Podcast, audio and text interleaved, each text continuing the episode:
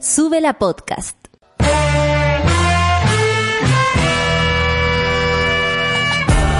Cuando despiertas en otra sintonía, ves las cosas que otros no ven. Si a veces sientes que estás viviendo en Mordor, o como diría mi abuelita, te sientes como chancho en misa, este es tu lugar. Bienvenido al grupo de contención más diverso de la historia. Para ser parte, solo debes escuchar al resto, participar a tu manera, reír fuerte y comprometerte a buscar más misioneros para esta comunidad. Agarra tu taza y sírvete un buen café con nata, que ya está aquí nuestra guía espiritual de hoy, Fernanda Toledo, que no es una reemplazante, es importante.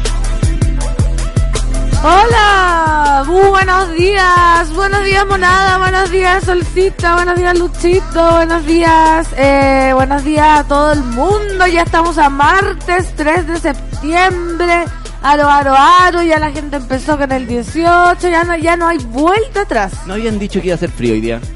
Pero no, 25 grados, según tengo entendido, nos depara que es harto, te diré, porque ayer cuánto fueron 22, creo. 22 hizo un poquito de frío, yo pasé frío. Sí, igual Salí pasé. con polera, chumbita y ¿Y una qué chaqueta muy liviana y salí mucho. En la tarde, a las Los hombres cinco. tienen otros Sí, fríos, no, sí es ¿sabí? verdad eso. Ya, no, Eso- no, eso lo me hemos pone conversado idiota ya. hablar de eso, así que no. El termostato. Eso sí lo conversamos alguna ¿Viste? vez, me acuerdo. Tú estás con polera y yo estoy con chaqueta. Es verdad. Camiseta y guayabera. Me puse Es guayabera, verdad. pero camiseta Pero camiseta abajo. Sí. Yo estoy con el botón abrochado hasta arriba, hasta el cogote y Con tu chombita, Y sí. la Ya, mañanita. es verdad. ¿Qué te Así parece que- esa gente que eh, la trata mal a uno por decir chomba? Pésimo. Pésimo, ¿cierto? Pésimo. Chompa.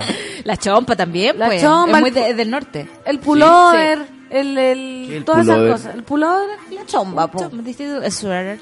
Sí, una chomba. Oye, hablando de pullovers, No, chompa, eh, chomba. a los monos around the world le tenemos noticias. Ya está Sí. creado el chat Monos por el Mundo. Así que los que se quieran meter la solcito hizo el chat, eh, tienen que escribir en cualquier mensaje. Eh, eh, monos por el mundo. sí, Así yo quieren- los busco en el buscador del WhatsApp y los voy agregando. O sea, como agréguenme a, A monos, por el mundo. Si Porque- dice monos por el mundo, yo los voy a poder encontrar porque no vamos a agregar a todo el mundo que está afuera nomás solo. Claro, a lo mejor hay lo gente quieren. No le gustan los WhatsApp. gente que está aislada Sí. y eso. Y les vamos a pedir un, un favor muy especial porque el teléfono a la radio es bastante precario. Sí. La idea es que después tomicre a alguien que sea el presidente del curso y ahí ustedes Sí. ya manejen el asunto. Y no ustedes. manden fotos, videos de cinco minutos y esas cosas, no, porque, va a colapsar. Va a colapsar y ahí el jefe nos va a decir, ¿usted quiere ese grupo Sí. ahí?" No, Eh, no es la idea. Y ahí el, el jefe va, va a comprar un iPhone XL. Eh, claro. Es obvio. para Monos por el Mundo. Y hablando de Monos por el Mundo, buenos días, Pancito. Hoy te escucho por primera vez en vivo. Soy una mona chilena en Suiza. Estupendo. ¿Viste? Hasta ahora siempre te escuchaba a ti y a la Natan Podcast, pero desde ayer estoy en mi prenatal y al fin con tiempo para escuchar en vivo. Les mando muchos saludos a ti, a la, a la, a ti Pan, es que pone un baguette, a la Solcito Me encanta. y a DJ Escobar. Un abrazo y se llama Alicia. Vamos a ver si... Tú, tú andas agregándole los nombres a la gente y, y yo después hago la tarea. Y después tú pones Alicia por el mundo, Alicia Suiza. Oye, tenemos cualquier mono por el mundo. No, sí, es que está plagado. Sí. Y están todos solos en el mundo. Están Yo encuentro que eso es muy triste. Sí, por eso los vamos a unir. Los vamos a unir para que Queremos se saber de las copuchas criollas, de la Mayito con la María José y las copuchas internacionales allá por los monos por el mundo. Y hoy día el Santoral nos recuerda a Gregorio Magno.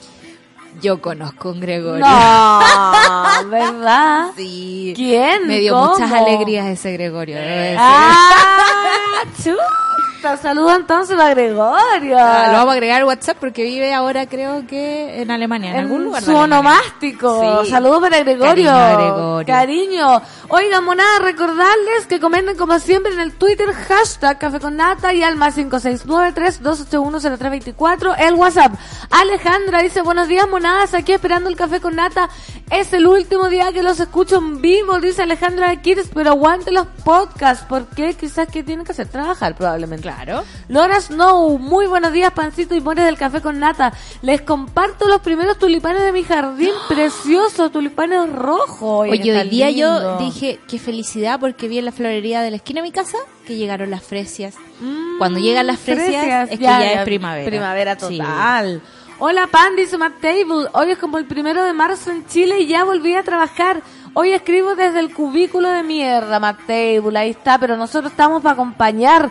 La decadente con brillo, buen martes monada. ¿Cómo amaneció mi triunvirato favorito después de la preciosa performance del ministro del Trabajo y compañía en la Comisión de Trabajo ayer? Por las 40 horas, ah, cuando se pegó se, una- se pega unos speech que uno dice, oh, Dios Una frase mío". célebre, Sí, total. pero bueno, ¿sabéis qué?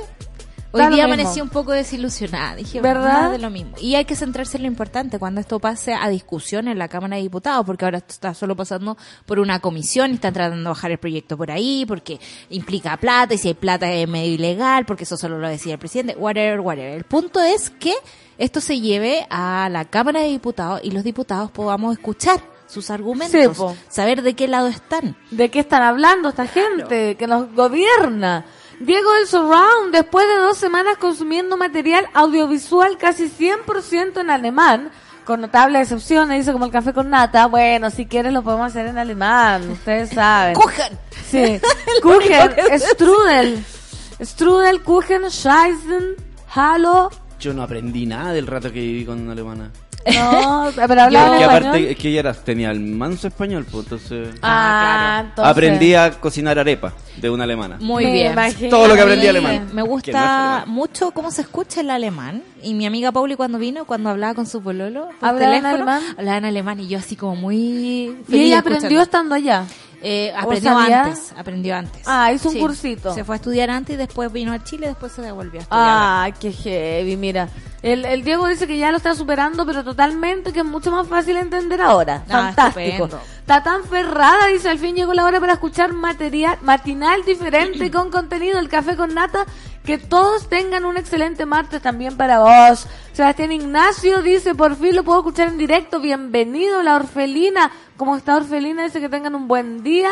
Y acá una mona de WhatsApp dice, haré mis descargos Viajé dos horas y media para el hospital a mi práctica y llegando acá la doctora me manda mensaje que no puede venir. Dice, me cago en todo. Mamá, estoy en el naval. Qué ¿Que la región eso? Yo creo que sí. Porque Sí. en la región eso, un clásico. Un clásico. Un clásico. pucha.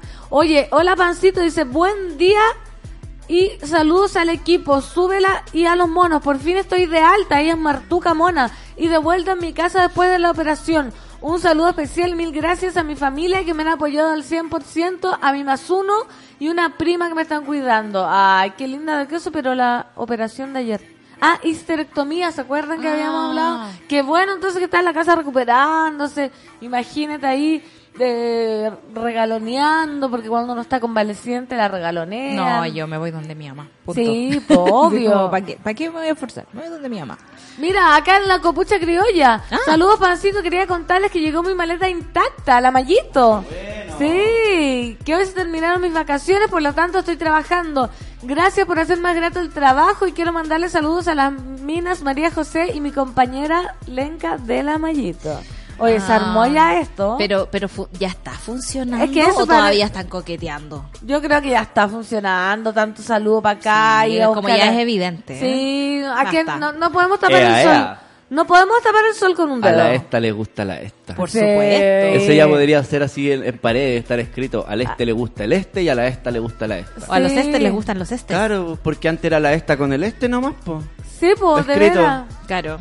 ¿Y ahora, ahora? hay más diversidad. Hoy día escuché un podcast bueno. que hablaban en inclusivo y me encantó. Me encantaría tener esa práctica. A ver, hablemos en inclusivo. Tratemos. Yo con Tratemos. amigos lo hago. Sí. Con algunos ¿Con amigos. amigues? Sí. Ah. Ah, mira, ahí se me Ah, fue, ¿viste? porque No, sí no es el que- contexto. po. sí, es que tenemos Me voy que- al otro contexto y estoy todo el rato así. No, Es pues si tiene que funcionar para todo, ¿cachai? Eh, hay- es un ejercicio. Ay, Es un ejercicio, tratemos de hacerlo hoy día. Luis Sí. Pepín dice, Oli, después de tres días sin poder escucharlos en vivo, hoy me tomo un rato de la mañana, por fin, por Luis Fe. Te amamos. Ya mínimo. Una matrona Pati Pelada dice, Oli, Oli, Oli, les saludo desde el futuro porque figuro aquí entrando a una capacitación de todo el día con la actitud y mi Rosy. A mí me encanta, cuando yo era funcionaria municipal, me encantaba la capacitación. ¿Te gustaba? Me encantaba porque uno iba como a un hotel te sentabas a escuchar. Yo en realidad no era muy fanática de escuchar lo que me decían. Cada una hora y media se paraba ahí al café y a comer galletitas. A comer Bueno, galletitas, un almuerzo, hablaba un huevón que uno no conoce. lo escuchaba. ¿Cómo que un huevón? Una persona simpática, un colega de uno. Después en la tarde, me acuerdo fuimos una vez a Mantagua, imagínate, me metían un hot tub ahí después.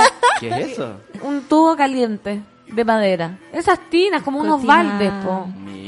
¿No lo ubicáis, Lucho? Qué exótico todo. Sí, muy exótica. Exótica la vida de las municipalidades. Sí. ¿eh? Ahí, ahí vemos dónde se van los presupuestos. pues, Uy, amiga. la fiesta a fin de año, tenemos libre. Uh, fantástico, mis cosas. Dani Burdelis, viví nueve meses con un amigo alemán y solo aprendí a decir salud, poto, cerveza y te quiero.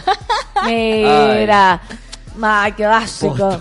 Poto. ¿Cómo se dice poto en alemán? No sé cómo se dice poto en alemán, Que busquemos en. Google Translate. Que, que lo diga Poto. Geraldine, buenos días, monada. Buen día, pancito. Buen día para vos, Geraldine. Dice, media cabeza que tiene el ministro la usa para pensar puras tonteras, dice la orfelina. Puse Oh. poto y me detectó como si fuera japonés. Ah. Pero es español. Pero eso es español. Es español y lo vamos a poner No en creo que, que tenga traducción poto, pues debe ser trasero. o- Tuft. Tough. ¿Qué? Tough. ¿Poto? Tough. ¿Poto directamente? Sí. Espérate, ¿cómo se pronuncia? Le vamos a poner volumen a esto. Tough. A ver. Ponle el cablecito si querés. Tough. Ah, A ver. Es como tough.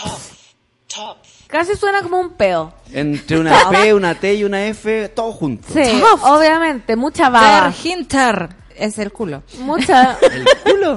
Pero que hay tradi- ¿Qué?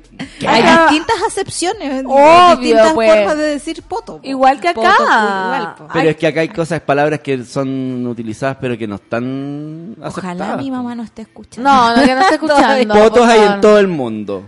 Pues el culo Es en verdad. España también, pues se dice mucho. Pero mira, vamos a saludar a Letien. ¡Qué maravilla! Quiero lanzarme en monos por el mundo. Somos, con los, somos como los secuaces del Capitán América. Saludos como siempre desde Bruselas, belleza. Sí, pues vamos a estar acá eh, eh, haciendo un trabajo que está heavy. Están llegando WhatsApp. De mi amiga. Mira, Hicimos explotar Mira, la internet. sí. Uy, Dios, ya. está explotando Tienen que poner monos por el mundo, si no yo me voy a perder, por favor. Sí, la lo solcito lo va a guardar, grande pancito y todo por allá. El filo se escucha en vivo, acostado, tapado hasta el cogote, que en Talca igual hace frío. Qué rico estar tapadito. Oye, a mí me queda esta última semana y yo lo único que quiero es ese lunes que me voy a despertar a las 7, acostumbrada, Claro. y decir, me voy a seguir quedando acostada todo el rato y no me voy a parar. Porque por supuesto no nos va a escuchar. Ah, y sí me voy a parar porque tengo que venir al panel de amigos. Así que quiero esperar ese martes para hacer eso mismo. claro. Porque el lunes te vas a despertar a las 8. A las 8. Y Sí. más encima habían invitado Paco Paquierro. Va a Entonces, estar especial. sí, Va nos vamos a especial. tener que saber Van a levantar. que levantarse, desayunar, Sí, todo eso y venir. venir, decirle, oye, no hablís tal cosa acá allá. No, ¿cómo voy a censurar a. Paco? Entrenando. No, porque se pone a hablar cosas de la intimidad. Hikari dice, hola Solcito y Panciwis. Hoy soy más depresión que persona, así que abrazaré mi chocolate caliente y las escucharé, que son lo único que hace que mis mañanas sean menos tediosas. Les amo muchito y pondré más fuerte para que a mi jefe le moleste. Oye, gente. no, nada que ver la depresión acá. Se No. me despercuden, se me despercuden. Mira que con el profesor he aprendido mucho. Si se puede ser más inteligente, también se puede ser más feliz, se puede dormir más, hay que poner un esfuerzo, entrenar. Hay que poner mucho esfuerzo y hay que entender que eh, estamos aquí con dificultades en Sí. este mundo, es un mundo de dificultades. Sí. Pero ya que el mundo está tan terrible, está todo perdido y nos vamos a morir porque nos vamos a extinguir, está todo por hacer. Está todo por hacer y no hay nada que perder. Nada. Eso es Ya lo perdimos, ya lo perdimos. Ya estamos, ya. Así que arriba, arriba, los Los corazones que te traigo. Mira, Alicia nos dice pancito, poto en animal, eh, en alemán es art. Arch. Art Inter o Po. Po, po, po. Po nomás. Mono por el mundo. Me voy a Barcelona del 15 hasta el 10 de noviembre. ¿Aplica para mí el chat? Por supuesto. No, Después ¿por se no? sale. De si hecho, yo voy a, a las Europas un ratito. Y acá nos llegan mensajes. Agrégueme a mí, po. Mono por el mundo, mono por el mundo, mono No, por el mundo. Estupendo. ¿Y es por separado las palabras? Sí, Sí, pues, no es monos. hashtag, pero no es Twitter. Pongan su nombre también para que los vamos agregando con Sí. nombre. Solcita, agréguenme a Monos por el Mundo, porfi. Buenos días, esta es mi primera semana después de mandar mi tesis doctoral. Esa, y se siente raro tener tanta libertad. Espero en el chat encontrar otros mones de Bremen para contactarlo, ¿viste? Muy bien, Poto puede ser Arch, ¿viste? Bien, todo no- eh, Google se equivoca. Todos los monos nos dicen cómo se dice poto en alemán. Hola monos, buen día para todos. Salgo de la pasividad para contarles que hace seis años se escucha el café con nata. Ah, o sea, es mona. Es mona Mono o total. mone de. Fundadores. Fundadores. Dice, ahora llevo un mes en Santiago y la señal se corta todos los días cada cinco minutos. Ah, pero es que internet, amiga. Pero ¿cómo no podemos posible? na- hacer nada con internet de Chile. Estaba más bueno el internet del sur que Claro. de Santiago. Es y así dicen aquí- que la capital y la capital y la capital. Pero es que estamos saturados de gente. ¿no? Eso es. That is the problem. Atroz. Oye, monada, ya los tenemos saludados, los tenemos despertados. Bueno, por el mundo, Alemania, Londres, México. Eh, ¿Dónde más? Italia no nos ha tocado. Todavía. Todavía no nos ha tocado. Italia. Y nos vamos a ir a bailar porque ya son las 9 con 20 minutos de un día martes, 3 de septiembre. CDN, esto es Mabel, Don't Call Me Up. When I'm underneath the bright lights, when I'm trying to have a good time.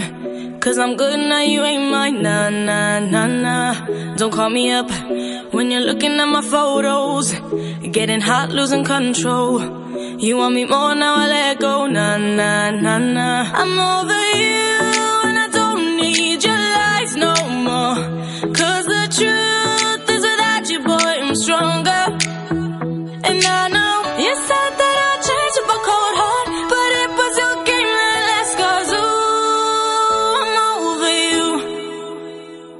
Don't call me up, I'm going out tonight, feeling good now you're out of my life. Don't wanna talk about us, gotta leave it behind. One drink and you're out of my mind, nah, nah, to get up.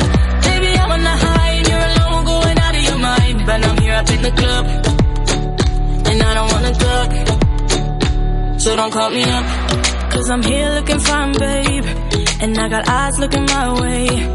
And everybody's on my vibe, babe. Nah, nah, nah, nah. Don't call me up. My friend said you were a bad man. I should've listened to them back then.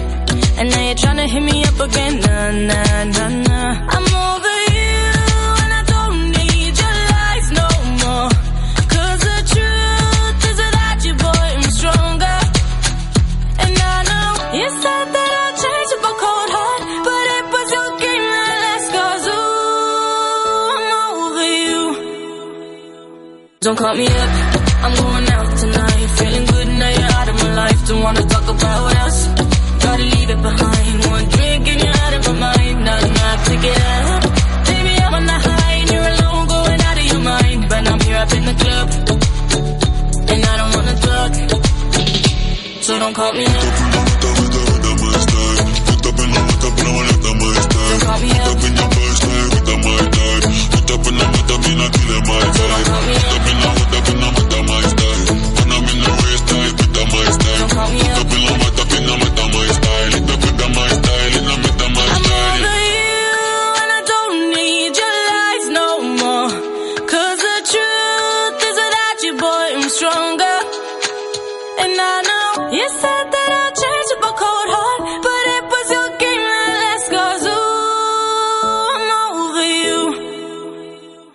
Don't call me up, I'm going out tonight, feeling good now you're out of my life. Don't wanna talk about us, gotta leave it behind. One drink and you're out of my mind, not enough to get up. Baby, I'm on the high and you're alone, going out of your mind. But I'm here up in the club, and I don't wanna talk.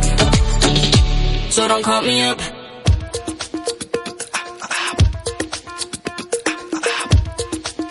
Estamos de vuelta ya, 9 con 23. ¿Por qué siento que siempre volvemos a las 9 con 23? Porque yo, somos muy exactas, po. Y yo me pongo a cantar 9 con 23, 9 con 20. Te juro que ha pasado. Quizás es tu hora. Es mi hora. Sí, yo creo en que- esas coincidencias de la vida que no dependen ni siquiera de la planificación de uno. Yo salgo todos los días de- a las distintas horas de mi casa. Como que uno tiene un ritmo. Claro, y en la misma esquina me encuentro con la Sí. misma persona Sí. todos los días. Siempre. Y yo digo, pero bueno, si yo salí más tarde, él salió más tarde también. Como, ¿qué onda? Sí, es muy raro. Yo estoy segura que digo 9 con 23. No digo 9 con 24. No, pues no, estoy segura, Vamos a segura. estudiar física Vamos a- cuántica y esas cosas y lo vamos a Vamos a revisar todos los podcasts. Oye, mono por el mundo, mono por el mundo, mono por el mundo. Me encanta. Están llegando unos mensajes. Matt Table, Matt Table, Matt Table, mono por el mundo. Ya, estupendo. Nos llegan unos de spam. Pongan su nombre, Monos por el Mundo. Sí. Mira, hoy quiero compartirles mi alegría que desde hace nueve años soy madre de esta criatura hermosa. Feliz día para ustedes, hermosa persona. Ay, qué linda, qué, Qué linda. edad, Nueve años. Feliz cumpleaños. Son ricos todavía los nueve. Sí. La Son muy catita está niños, po. entrando en la adolescencia y siento ¿Qué que la edad tiene? perdiendo. ¿Qué edad tiene? Trece. Ah. Ya me, ya me lleva a la contraria, ponte tú. Ah, no. Y es compleja esa edad, Sí, 13 esa edad años, es como, sí. ya. Me acuerdo de mí y eh, fui complejo. Qué ¿Cierto? bueno que estaba también eh, viviendo en Linares, en un lugar con menos peligros, Sí. con menos, y- em, Menos riesgo. estímulos, ¿cachai? Sí, po. Eh, qué bueno. Qué Porque si no, bueno. quizás ¿dónde estaría ahora? Quizás dónde estaría el Lucho, imagínatelo. Oye, no, pero imagínate la catita llevándote la contraria a los Yo le- 13. claro, porque la catita eh, se está leyendo los libros del colegio muy tarde. Entonces yo el otro día la empecé a molestar y empecé. ¿En qué página vais? En la 50. ¡Ay, la 50! Pi, pi, pi, pi, pi, pi, pi. Empecé así.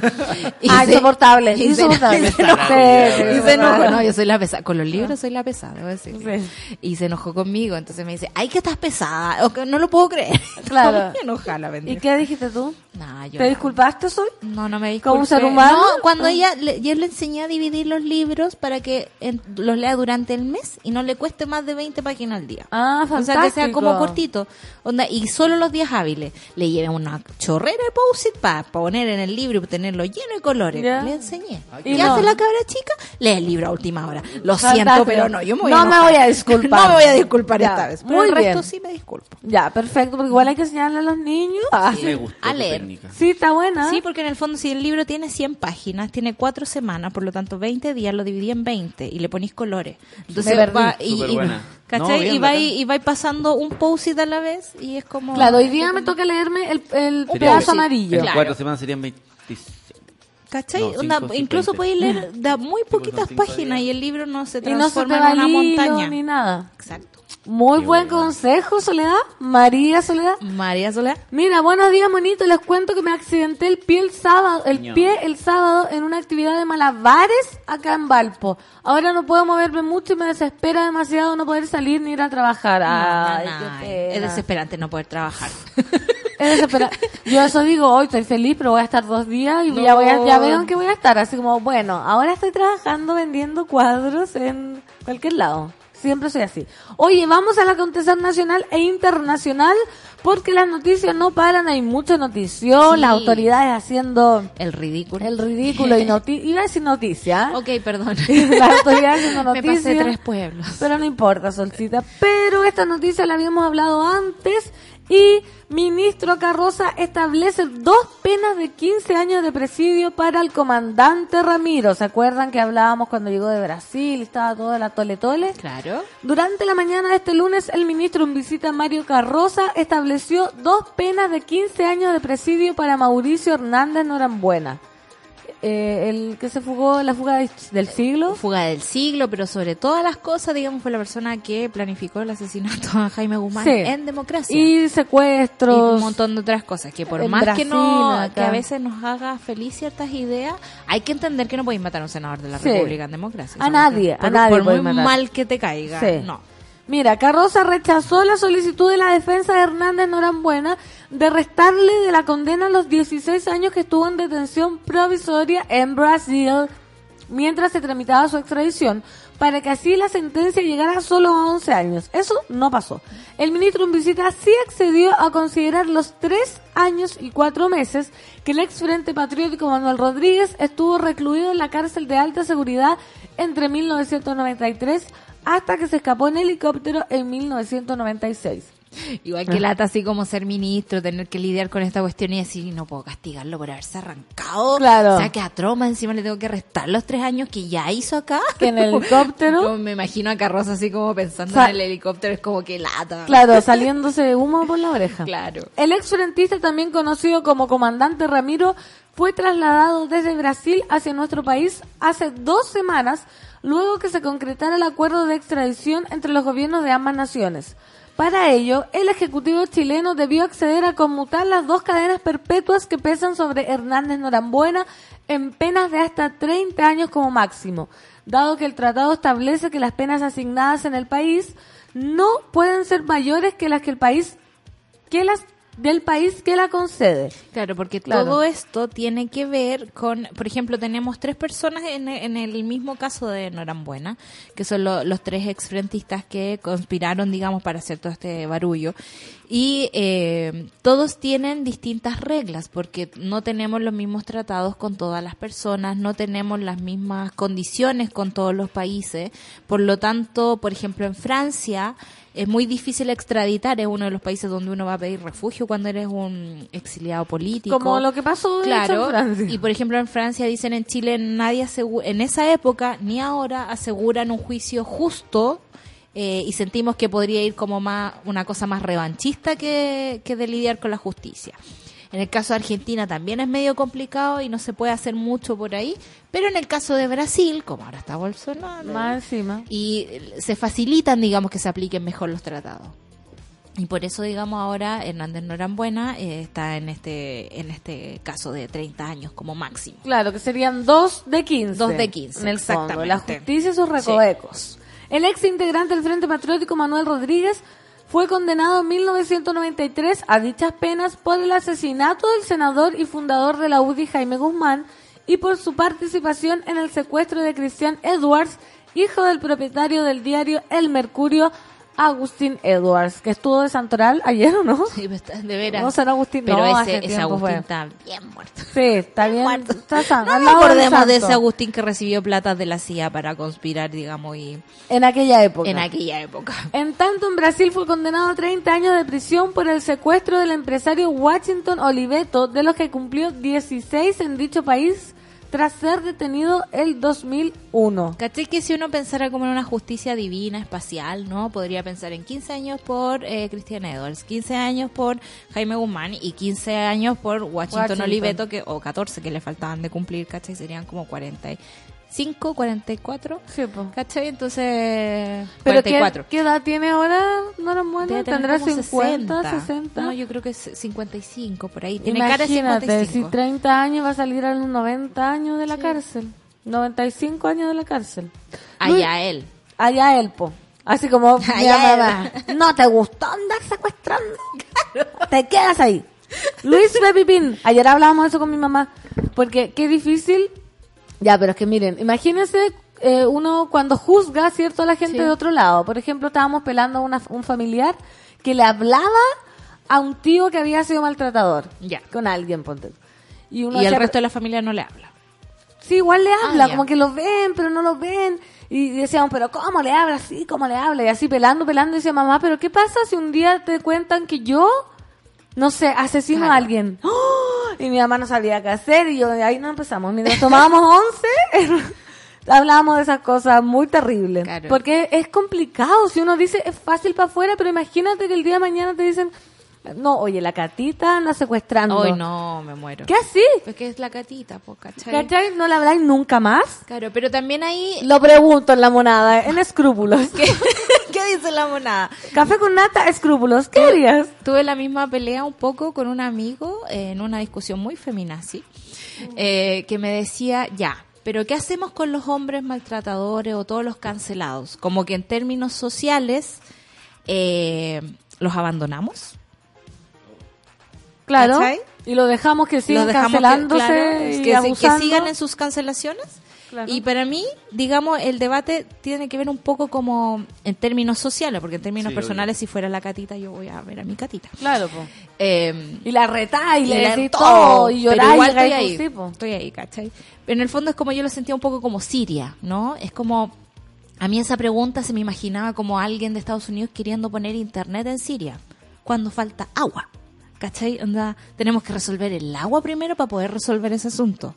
Y después le dije, bueno, tú eres un men, como hazte cargo tú de los Sí, po. tuyos, digamos, no me, no me, no me preguntes a mí por esa responsabilidad, yo me voy a encargar por las cosas que me importan, que es como una mujer maltratada, una mujer violada y su recuperación. Por supuesto. ¿Cachai? Entonces Es que ahí hay, hay distintos niveles y, hay- y yo creo que la sociedad sí se debe hacer cargo de un montón de cosas, ¿cachai? Como también de estos, de estos parias, que por algo quiebran la ley. Como decía este sociólogo que hablaba de la violencia en, en Inglaterra, del terrorismo interno, es como, esto sí es un síntoma de algo. Sí, no pues. es una cosa rara, es un síntoma de algo que nos está pasando. Y, y si bien aquí estamos en un debate como de los inicios de los tiempos, ¿no? Porque no, Sí. no va a dejar de morir gente, no va a dejar de haber asesinos y cosas así. Pero, pero creo que la sociedad sí se debe hacer cargo de, de todo Eso pasa, la sociedad y los que tienen que hacerse cargo tienen que hacerse cargo, porque no le vamos a pedir, por ejemplo, a la familia de alguien que se haga cargo. Si está- los sentimientos a veces son como... Sí, ya, otra vez voy a citar al profesor. Me te encanta. nublan, te nubla la corteza prefrontal que te impide tomar buenas decisiones y razonar bien. Por eso los médicos no pueden, por ejemplo, operar a sus eh, familiares. Claro, o los Derivan. psicólogos atender, a, sus, a sus amigos. Claro. Oye, después de este mini debate matutino en escrúpulos, seguimos con las noticias, porque cada noticia tiene su eh, Afán. moraleja. Me encanta. Moraleja, vamos en las fábulas de hoy, es 40 horas. Oh, vamos a entrar ahí. Sí. Ok. Estudio del Observatorio de Políticas Económicas desecha argumentos del gobierno. ¿Cómo estarán ahora de cabeza los, los del Mira, me gustó esta noticia porque habla de lo que no queremos, o sea, de lo que no pescamos. De lo que no se ve. De los argumentos, porque nos quedamos con las tonteras que dice el ministro, con lo que dijo la otra, con lo que dijo esto, ¿cachai? 40, 41. Con la anécdota. Pero aquí hay un dato. Hay un dato, así que atención.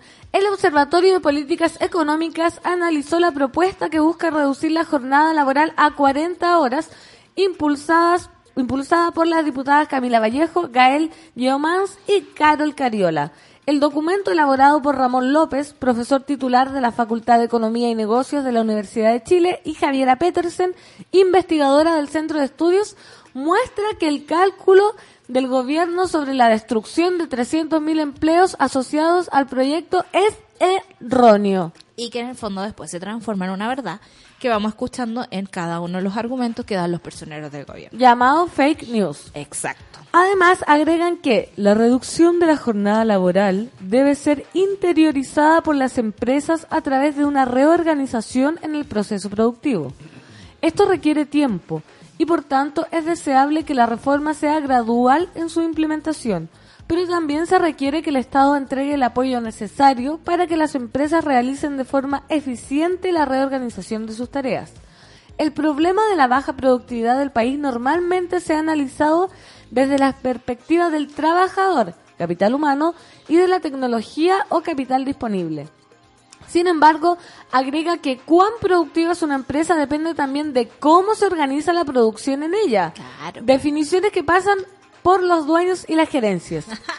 Uf, las decisiones gene- gerenciales que se tomen para lograr una eficiente reorganización de la producción son quizás el elemento más determinante para hacer que la reforma propuesta tenga éxito. O sea, si tu jefe te dice, te vas a sentar de aquí de 9 a 6 de la tarde, Hacer nada. me da lo mismo lo que hagas, probablemente la productividad se vaya al diablo. En cambio, si te dice, tenemos tres metas para hoy, si las cumples antes de las 4 te puedes ir. ¿Qué Totalmente. Mira, jefa solcita, al tiro, inmediatamente. Sí, po, totalmente. Uno más uno. tres, más tres dos. dedos de frente. Nada más. Finalmente se concluye que no deja de ser necesario plantear el sentido común, que resulta tan solo pensar los beneficios ampliamente definidos de disminuir la jornada laboral de- dadas las actuales condiciones laborales del país. El ingreso de Chile no se condice con una jornada semanal tan extensa como la existente, en la que se suman incluso tres horas adicionales por motivo de transporte y salarios bajos. Claro. Más encima, el hecho de cambiar una condición de larga jornada laboral hace que muchos de los beneficios de acortarla sean mayores y que sus posibles costos sean de menor cuantía. Claro, porque en el Totalmente. fondo, por ejemplo, nosotros que ganamos tan poco, yo tengo como cinco trabajos en el Imagínate. día, ¿cachai? 60 horas semanales. 60 horas semanales. Trabajo los fines de semana. Si yo eh, fuera eficiente en mis trabajos eh, y la industria creativa pagara mejor, po. podríamos eh, tener una jornada laboral más tranquila. Por ejemplo, eh, el, el hecho del transporte no es menor, fíjate, porque en el, No, pues la partida, distancia. uno, es muy caro transportarse en Chile. Y, y, y tenemos que movernos porque también como la ciudad está tan segregada, los trabajos están concentrados en ciertas partes. No sé, pues por ejemplo, si tú trabajas ahí en una farmacia, obviamente en el centro tenéis como cinco farmacias por cuadra, sí, pero si vives en la granja, ponte tú, es probable que veas una farmacia cada 20 kilómetros, Sí, no sé. No, no conozco muy bien el cálculo, pero sé que hay comunas de Chile que no tienen farmacia, entonces está muy mal pelado el ajo, por decirlo de alguna Está forma. muy mal distribuido todo. Está muy mal distribuido todo y lo que dice acá que eh, el, no se condice, digamos, el- el- la empresa Chile con las horas de trabajo que ocupamos nosotros, porque no sé, pues estaba pensando en Japón. El emperador, cuando termina la Segunda Guerra Mundial, le quitan sus poderes divinos, está todo el mundo muy herido, entonces el emperador dice, llama a los japoneses por parlante y le dice, japoneses míos, hijos de esta nación del sol naciente, nosotros tenemos que transformarnos en una potencia para poder luchar bien para contra el exterior. Porque Ya. Japón estuvo 400 años encerrado, fue Sí, una po. cosa muy impresionante. Terrible. Y los japoneses escucharon, le hicieron caso al, al- al emperador y empezaron a trabajar como locos. Y así fue que se transformaron en una potencia económica y ahora pueden están Ah, como ahora la que puede, puede. no y ahora están un poco así como como diablos hacemos para trabajar menos se les pasó la mano. Pero en el fondo Chile no se ha transformado en esa No. potencia. No se transformó en una economía como de, de tercer tipo como Irlanda que tenía un- condiciones bien parecidas a las de Chile. Era un país ganadero con con agricultura y de repente se pegó el salto y se transformó en un país un poco más desarrollado. Nosotros tuvimos esa posibilidad pero hemos, nos hemos dedicado a perder los recursos, a vender las pre- empresas A estatales, a, a todos los recursos estratégicos como el agua, venderlos como el diablo. ¿Qué me importa mañana? ¿Así que envío mañana? Sí. Así son nuestros gobernantes. Entonces, no- nuestras jornadas de trabajo no justifican el, el, el, el desastre que es Chile. No, po. Nada, ¿Cachai? nada justifica el desastre que es Chile y que más encima estén tratando de no mejorarlo. Si Claro. eso es, cuando digo, ¿y para qué están remando para el otro lado? No hay un discurso. Por ejemplo, en Argentina uno ya es un caso un poco más extremo. La gente está mal, onda están al borde de un nuevo corralito. Pero no sé, había un relato de que todos los argentinos iban remando para la misma parte y todos tenían aranceles para que sus cuentas fueran un poco más baratas. Se les pasó la mano, por supuesto, porque no hay estado que aguante tanto tiempo subsidiando tantas cosas. Pero quizás pudo ser un periodo decente, decir, bueno, nosotros podemos aguantar estos 10 años y luego vamos a volver a la tarifa normal. Pero hay un relato de que todos los argentinos estamos por algo. En Sí. Chile, ¿cuál es el relato común? Anda a la universidad, endeúdate, págale la plata las de las pensiones a otra persona que no va a ser para ti. Y en el fondo es como entrega tu plata, entrega tu trabajo. Y para eso- ser alguien que ya está comprobado que na- nada de eso importa si es que no tenéis contactos, pitutos, Claro. etcétera, porque el mérito ya dejó de ser ya. O sea, fue la, la mentira que nos Sí, po. contaron. ¿Cachai? Entonces, claro, no tiene sentido. Por eso el llamado al sentido común y, y cuando uno escucha las tonteras del ministro, tú decís, loco, ¿de verdad? O- otra vez, ¿Otra vez? otra vez decís eso. Fijémonos. Loco de verdad. Loco de verdad, pues. No. O sea, pará. Pará, che. Pará, estás, estás en el ministerio. Mira, guacho raro, yo invierto casi seis horas en transporte diario desde Lonquela a Vitacura. Así que, tut, con el gobierno. ¿Cachai? Dice- ¿Te dais cuenta? Seis horas. Aplauso cerrado por la batalla de la Comisión del Trabajo que están dando cuatro mujeres poderosas, dice la decadente Yes. con brillo, por Camila Vallejo, Carol Cariola, Gael, diputada, y Mari Torres Fini. Yo creo que esto eh, a todas luces se viene positivo. Sí, que además la mujer ahí, piolita, calladita, van tirando el, el, el- ¿cómo se llama? El proyecto de ley, eh, conversan de a poquito, lo subieron a la comisión del trabajo y ahora, ¡paf! Directo Sí, a la Cámara de Diputados. Como, no lo viste venir, no lo viste venir. Claro, como content, listo. Orfelina, aprendí la tele en el colegio y están dando Remy. Oh, Cecilia dice, año 2005, jornada laboral pasó de 48 a 45 horas, los mismos shows y amenazas de hoy. Claro, Totalmente, no olvidar. Eh, Pablo Piña dice, por llegar a los 45 como Abello, yo apoyo las 40 horas. ah, que están mandando hoy. se- Porque Monkeberg está bien. ah. Sí, Abello y Ayer- Monkeberg. No, Apro- no comentamos físico, pero está un poquito. Aprovechando, Claro. voy a aprovechar para contar algo, pero para Aprovecha aprovechar de decirles también que hoy no va Super Ciudadano. Ah, eso. Eh, pero anoche la, la Rayés me mandó un, un, una- un post que anda dando ¿Meme? vuelta del mala Ah. imagen. Cuando dice, Ah, sí lo vi. Claro, voy a poner un ejemplo que se, eh, se sabe que los incendios forestales demoran 41 horas en apagarse. Entonces, si acortamos la jornada laboral a 40 horas, los trabajadores de CONAF se van a ir justo cuando estén A punto. por A controlarlo todo.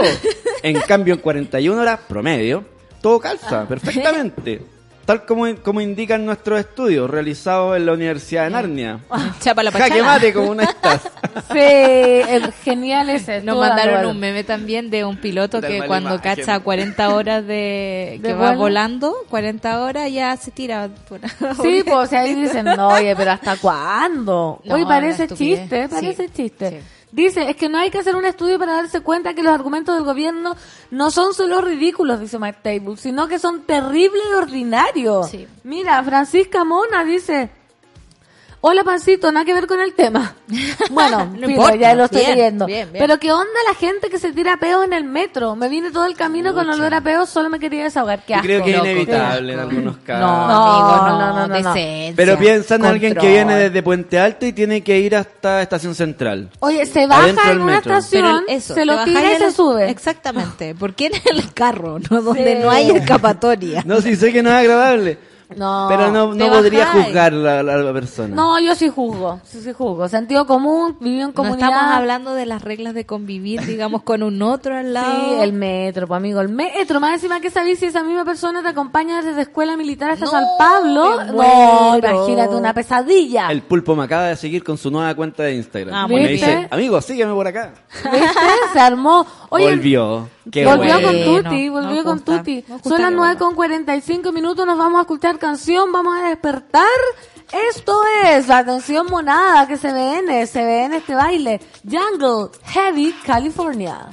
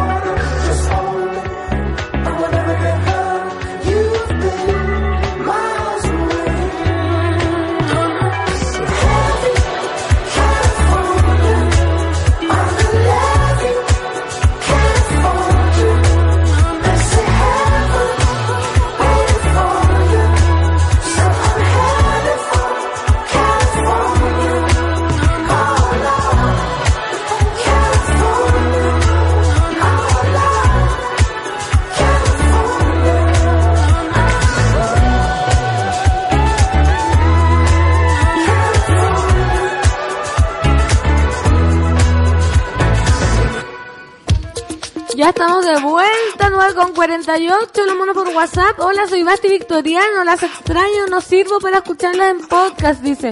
Tengo el impulso de agarrar Twitter y comentar, pero luego me recuerdo que no es en vivo. No. Mándale un audio, mándale un audio. Ah, le vamos a decir. Mándale un audio. ¿Qué le vamos a decir? Hola Basti Victoriano, te estamos leyendo en vivo para que te sientas acompañado. Eh, eh, comenta, eres parte del en vivo. Sí, eres parte del en vivo. ¿Viste? Ahí está. Ah, se borró. Ah, no, se subió. Se subió, ok. Ya. Diego del Surround dice, agradezco el estrés de Santiago y lo invivible de Transantiago, pues así me subí a la bici. Ya vamos por los seis años del hermoso matrimonio para toda la vida. ¿Viste? Que a mí me da miedo. A mí hoy día dos ciclistas trataron de matarme. No, ¿verdad? Esquivé dos ciclistas. Oye, Basta, sí. amigo, respeten los verdes. Respeten Yo los verdes. cada vez que salgo en bici alguien me insulta y eso que lo trato de hacer muy bien. Una vez iba por la ciclovía Ya. y un caballero venía, eh, estaba haciendo salir a un auto de un portón. Entonces empezó a correrse para atrás, para atrás, para atrás y me tapó la ciclovía. po. Claro. Entonces yo me fui para esquivarlo por la vereda.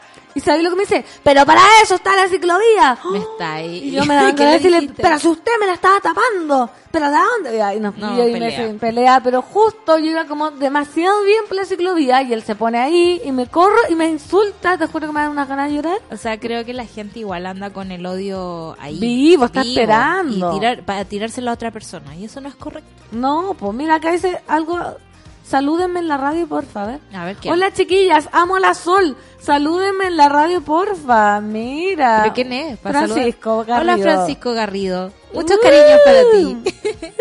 Así. ya, no me digas eso. Ah, ¿Será algo de la Cami Garrido? Cami Garrido, Cami Garrido, Oye, Cami es cierto que Garrido. también hace rato que no aparece. Sí, ¿dónde? No escribe ni nada. Hace Igual rato nosotros Garrido. entendemos que los monos tienen No, sí, distintos pues. ritmos. pues. De repente están haciendo la tesis, Sí, de ejemplo, repente están trabajando. El, de mismo Pulpo decía nada. que hubo un tiempo que estaban súper eh, en la pega como con restricciones de internet. Claro. Entonces no pudo nomás por, por harto rato. Y debe ser algo así la, la Sí, Cami Garrido pues. porque ella es como súper... Pero la llevamos en nuestro corazón igual, Sí, po. siempre. Ahí el, el, el Sí, Luis po. fue que no, que no So actualice de la Cami porque es un amigo. heart. Sí, pues a ver que nos actualicen de los monos perdidos. ¿Quién más? Porque además los monos se, se juntan. Se Me gusta. juntan. Los de acá al menos se- tienen su propia La organización. Patti.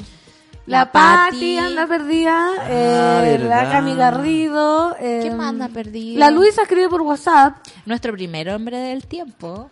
¿Quién era? ¿Cuál El era? Migue. El Migue. Ah, pero el Migue sí. yo, porque parece que lo De repente sé. aparece, de repente Sí. aparece, pero viste, ahí ahí estamos. ¿Dónde están? Se Los sonrojó. siempre en nuestro corazón. Se sonrojó, dice Francisco Garrido. Francisco Garrido, Francisco Garrido. Buen día, pancito, solcito, DJ Escobar. Les escribe Erika, mi primera vez escribiéndoles. Quiero mandarle un especial saludo a la Solcito. Soy de Rancagua y me siento tan identificada cuando cuenta sus experiencias o vivencias, ¿sabí? Las escucho siempre en podcast en mis tardes de trabajo sagrado. Y me dan ganas de comentar lo que hablan, pero ya fue. Da lo mismo, ahora estamos en vivo. Dice como que la escucho en la tarde y ya era. Que tengan un día bacano, las amo. Escriban igual, si igual los leemos todo el día. Sí. igual no acordamos lo que hablamos antes, después, y las temporalidades del podcast están ahí a su servicio. Y en el. WhatsApp a veces en el caserita se pasa un mensaje del café con Nati. Claro. Se lee igual. Se ve Sí, igual, da lo mismo. Ayer decía como, profesor, eh, pero ¿cómo? Y yo le digo, eso no era para acá. Claro, pero como la inteligencia. Claro. Pancito, soñé contigo que te pasaba una orden médica para tu ecografía. Ay, que yo estaba pidiendo, era para mi mamá. Saluda a los mones del mundo, de la vida, de Chile, de Santiago, del universo. ¿Cuándo te vas, Pansi? Me va a dar tristeza. Me voy el viernes, Pero vuelves el lunes pero vuelvo el lunes para el panel de amigos. para el panel de amigos y de ahí yo creo que ya me voy de vacaciones. y luego cada, ma- cada miércoles a las 3 de la tarde por la 2.10. Por las 2.10. No, O sea, están de vacaciones solo el martes nomás. Si no me voy, no me voy. Oye, las noticias. Ah, de ya, veras, po. de Ya. veras. Ya, pues ubíquense. Sao, la app que causa furor en China y permite crear videos falsos en pocos segundos. ¿En qué estamos ya? No, sabéis que estas cuestiones a mí me dan terror. Obvio, po. Terror. ¿Por qué? De una forma similar a lo que ocurrió con FaceApp hace algunas semanas, una nueva aplicación para modificar imágenes está causando furor, aunque también polémica. Se trata de Sao. La app promete intercambiar caras en apenas unos segundos mediante inteligencia artificial. que estoy hablando? ¡Qué miedo! Lo más llamativo es que con apenas una serie de fotos puede crear un video falso del estilo deepfake poniendo la cara de cualquiera en la de una estrella de cine o el protagonista de algún viral. Sao pide a sus usuarios tomarse varias selfies, sonriendo, pestañeando, o haciendo gestos para reemplazar el rostro de otra persona. Ay, Dios. ¿Qué miedo? Es, es, es, es como de esas cosas entonces que reconocen tanto tus rasgos faciales que después pueden hacer lo que quieran. Todo. Y Sí, bueno, para eso son todas esas aplicaciones de cuando nos hace la foto de viejito, la foto Claro. de... Ya, para eso es. Por ejemplo, reunir hay que datos. saber que esto fue creado en China. Los líderes del reconocimiento facial y la vigilancia a los ciudadanos. Obvio. O sea, no por nada viene de allá. Lo segundo, te tiran un, un regalito, ¿no? Que es como que te parezcas a Leonardo DiCaprio en Romeo y Julieta, ¿cachai? Claro, así cualquiera. Así cualquiera. Yo, ¿en qué película quisiera estar? En una de Almodóvar. Obvio, ¿Te imagináis? qué te tiráis la aplicación de Almodóvar, entro al tiro. Y te- Tomen mis datos. Y te ponías en una escena de, no sé, eh, los abrazos rotos y eres Claro. Penélope Cruz. Mira, ¿viste? Listo. Listo, Ya, estamos. todos bajando. Estamos. Todos bajando la aplicación. Todos bajando sao. Tercero, ¿dónde se van esas imágenes después? Uy, o sea, no la- sé. la- la- ya sabemos Al que cerebro existe artificial. la tecnología, por ejemplo, de escuchar tu voz dos segundos y eh, el software puede reproducir tu registro completo e inventar frases que tú dijiste supuestamente, eh, solo digamos con estos dos segundos de que te escuchan. Entretenido, pero también muero. propenso a la extorsión, al chantaje. Por supuesto. Sí, al Imagínate- cuento, imagínate el cuento del, del tío. Ahora con muchas más herramientas, o sea, le puedo Sí, mandar po. un video a alguien de tu hija siendo secuestrada. Obvio, sí, Claro, po. por ejemplo. Entonces, yo no sé, existe muy poca regulación sobre los datos y cómo se mueven en Internet. importa. Por ejemplo, a nuestro gobierno le importa cobrarle impuesto a Netflix, Eso nomás. pero no regular este tipo de cosas, ¿cachai? Entonces, Sí. es súper peligroso. Yo ah, no soy de las personas que demoniza la tecnología. No, Siempre he pensado que por muy malvado que sea Twitter, por ejemplo, cuando fue los medios desastres en Haití, fue con Twitter que armaron los mapas de nuevos. Eh, ese tipo de cosas ocurren, pero también eh, estamos propensos a ser eh, carne, digamos, para este tipo de experimentos. Sí, Porque esto es un experimento, amigos, no es una aplicación que se está dando con amor para ti. Claro. Es un experimento. Ahora, si uno, yo de verdad, igual eh, por ser Penélope Cruz, capaz que... que caiga, por cosa si uno va a caer. Pero yo no voy a caer ahora porque miren, según The Guardian, la compañía debió responder a las dudas de privacidad mediante un comunicado, pues la aplicación se quedaba con los Ah, derechos del ven. contenido generado por Ven. sus usuarios. Y algunos videos podrían tener uso malicioso o con fines de difamar a alguien o desinformar. Hemos recibido sus comentarios y arreglaremos los problemas que no consideramos previamente, lo que tomará algún tiempo. O sea, Y todos en los ese millones... tiempo yo me voy a robar tus datos y voy a seguir probando esta aplicación que quizás puede perjudicarte en el futuro. Claro, pero ya dijiste, acepto los términos y condiciones. condiciones. sí. Y esos términos y condiciones son los que permiten a la, ¿cómo se llama? Safe, safe App. La, So Safe. So Safe, por ejemplo, modif- eh, mandar todos tus datos de qué diablos te preocupa y pasárselo a un candidato y que ese candidato base su discurso en esas tres cosas que te preocupan, no sé, por los niños pelirrojos que están fumando marihuana en la Claro, plaza, listo. eh, los carabineros que no vienen para acá. O cuando y- entras al mall, pues que tengan clarísimo qué es lo que vaya a comprar y- Claro. y, qué, y qué mensaje mandarte a tu celular, ¿cachai? Ofreciéndote cosas. Lo tienen no clarísimo porque con tus rasgos faciales y con la vuelta que te dais por el mall, con las 400 cámaras, lo tienen clarísimo. Y Ay, incluso qué cuando uno toma la- las precauciones, no sé, yo ayer estaba buscando unos pasajes y me, me puse en modo incógnito porque sé que cuando rastrean tus números Sí. como que suben, los- en fin, whatever. Y onda, cerré la cuestión, abrí mi Instagram y me aparece eh, una Pasaje. publicidad de la misma aerolínea que estaba mirando. Eh, fue como, loco. Basta, dijiste basta, tú. Ni con modo incógnito resulta. Nah, por igual el modo incógnito es una tontera para uno nomás, pero sí, bueno. en fin. por si te sapean. La Eli dice Black Mirror. Sí, así Sí. estamos, tal cual. Years and years. La decadente con brillo dice, ¿se dieron cuenta que ayer Laia fue trending topic? Sí, ¿qué Fue me sí, topic. Fue trending topic. Clayton Arruda, buenos días, monos bellos, aprovechando que se cayó el sistema en la OFI para saludar. ¿Cómo? ¿Y ¿No nos está escuchando? Oh, no sé. Mira, la verdad, dice Luis Fe, eh, que no he sabido hace caleta de la Cami Garrido. ¡No! Oh, ¿dónde Oye, estás? mande- Ya, hay que encontrar a la Cami Garrido. Claro. Yo le voy a mandar un WhatsApp, ¿sabes? Claro, yo la ¿dónde- tengo en el Se WhatsApp. extraña. ¿Dónde estás, Cami Garrido? Oh my god, dice, ¿ustedes vieron la serie Years and Years? Sale una cuestión Todavía no la como, termina de ver. Como de la Deep Web y se usa en las elecciones y se ve terrorífico. Yo tampoco la he visto, ¿sabes? Pero va a haber que verla porque dicen que es muy buena. Yo tampoco la he visto. Pero Igual me dan miedo a mí esas cosas, debo decir. Siento que la realidad supera Es que, la ficción. es que esa ficción está creada en base a realidades que ya existen, pues solo que no están masificadas todas. Claro. ¿Viste? No. O sea, todavía no se masifica el que podamos tener un holograma en la cara. Pero existe esa tecnología. pero puede ser, mira. Ayer tuiteé que me dolía la cabeza y me llegó esto. Rappi, ¿te sientes mal? Constanza, nosotros te cuidamos, pide lo que necesites en la farmacia. Tit. ¿Viste? Qué heavy. Oye, nos mandan eh, un audio, de, ¿lo ponemos o lo escuchamos después? Eh, tiro. Sí, pero a ver, ¿dónde está el pituto? Vamos a ver el audio, vamos a ver qué, qué significa. Ay, ay. Ay, ay. Este audio. Ay, ay. Ojalá Hoy día venía escuchando un podcast desesperante donde el señor muy inteligente se movía del micrófono, entonces sonaba Ah. así todo el rato y yo estaba así como ¡ah! Atroz, Atroz. atroz.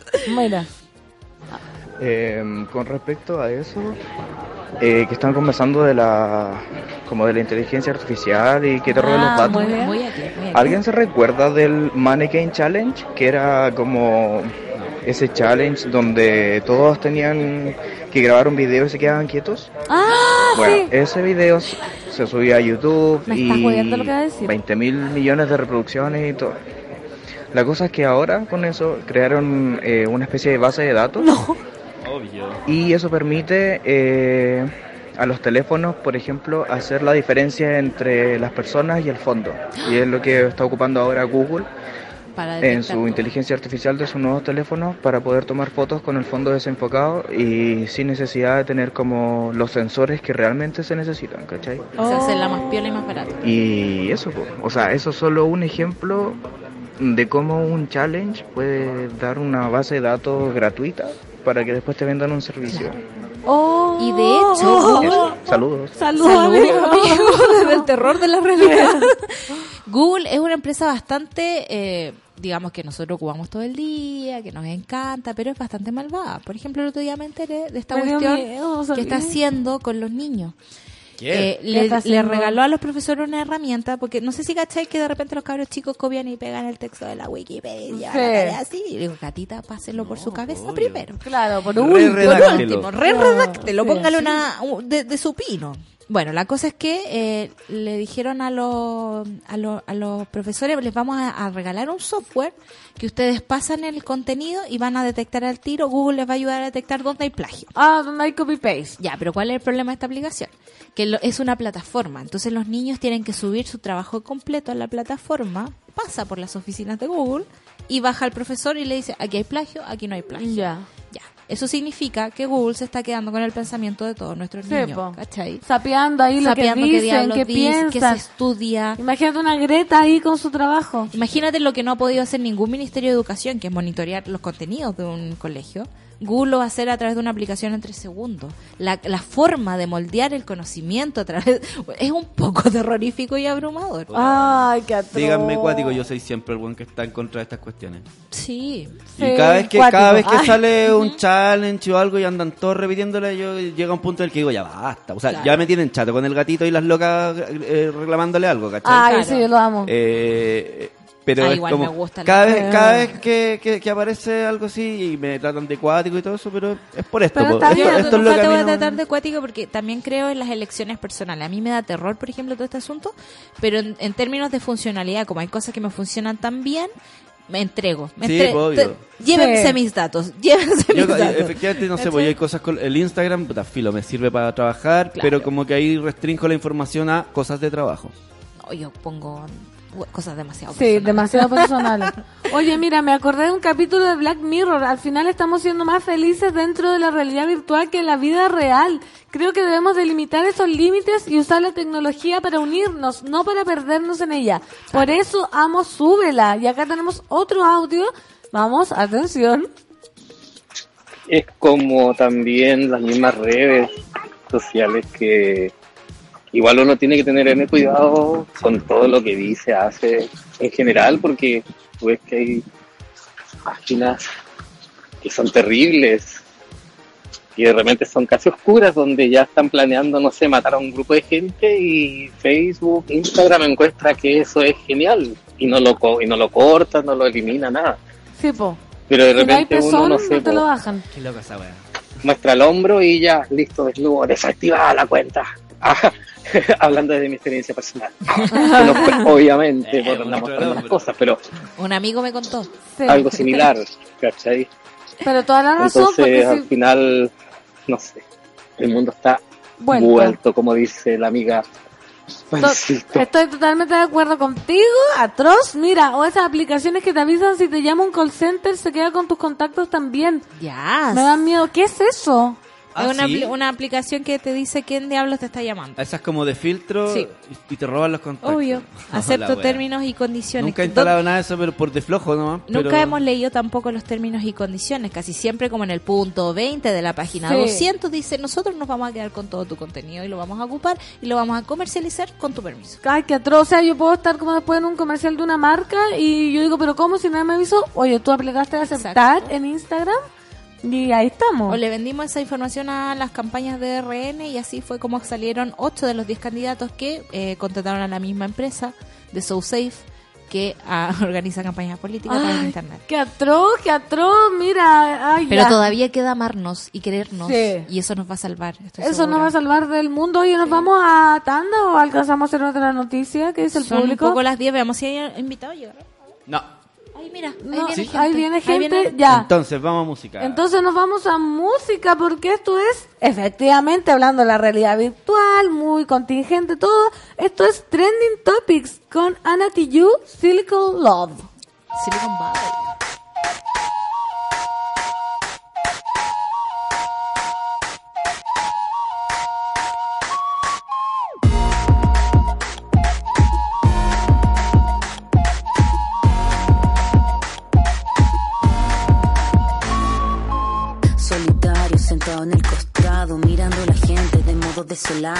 Soy invisible, el hombre imperceptible. La timidez en mí solo reside. Siempre sentí mi corazón deshabitado, abandonado por todo ser humano. Rompí las reglas, mi propio esquema, armé mi corazón a mi propia manera. Que me vengan a decir lo que es amar, lo bueno del mal, lo normal de lo natural. Mi amor es plástico, por eso es especial. Cuando estoy solo, me quiero validar. La cabeza bajo la mentira arriba, la moral caída está la historia, la historia de mi vida. Yo sé que para ti todo es mi delira, pero solo ella me cobija. Ya estoy solo, nunca más solo.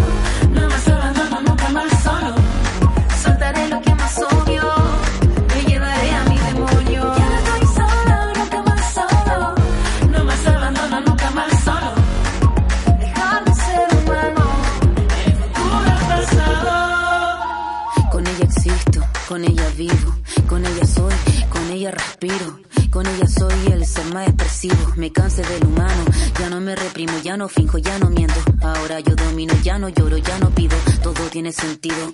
No te vas, no me dejas, no te quejas y decido, tú aceptas, te pongo las cadenas. Yo te visto, te perfume, yo te acuesto, te maquillo, te beso, te baño, te fotografío. Toma de mi mano, llévame contigo, al otro lado, a los desconocidos. Hacia arriba, bajo el cielo pixelado, reinará lo digital, no más controlado. El plástico correrá por mis venas, soltaré mi odio y todas mis penas.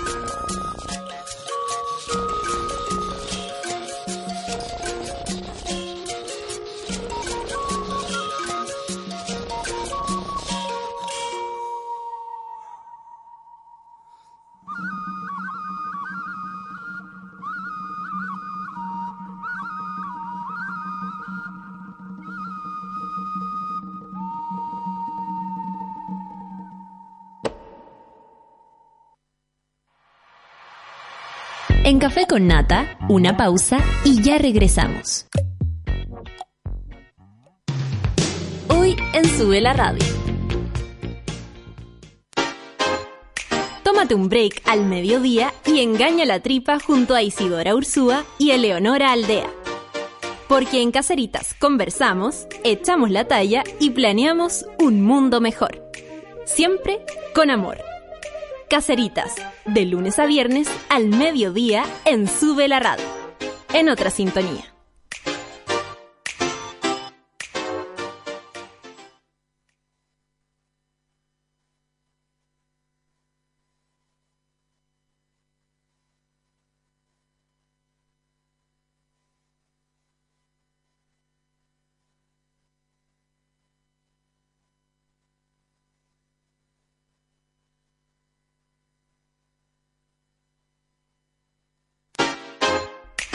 Un break al mediodía y engaña la tripa junto a Isidora Ursúa y Eleonora Aldea.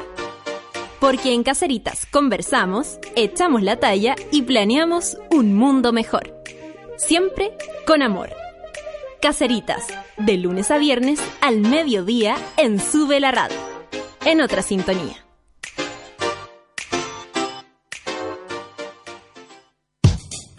Abre tus oídos a la vida de los otros. A las 3 de la tarde junto a Nicole Zenerman. Solo en Sube la Radio. Hoy a las 6 de la tarde escucha a Edo Bertrán y Fabricio Copano en Supercarretera Nunca Muere. Un programa que antes existió en la radio offline y que hoy llega al mundo digital con todas sus secciones y barbaridades.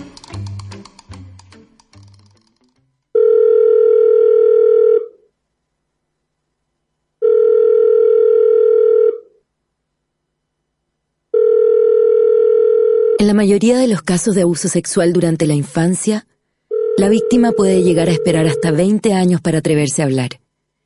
Ayúdanos a que no tengan que esperar ni un día más. Hazte socio hoy en www.paralaconfianza.org para que ninguna llamada quede sin contestar. Fundación para la Confianza. Aprender de más de 280 años de cultura pisquera. Vencer la costumbre, elogiar el cambio y marcar la diferencia. Celebrar el año en el que se usó por primera vez la palabra pisco. Precisamente en 1733. Nuevo pisco 1733. Destilado en cobre. Destilado nacional.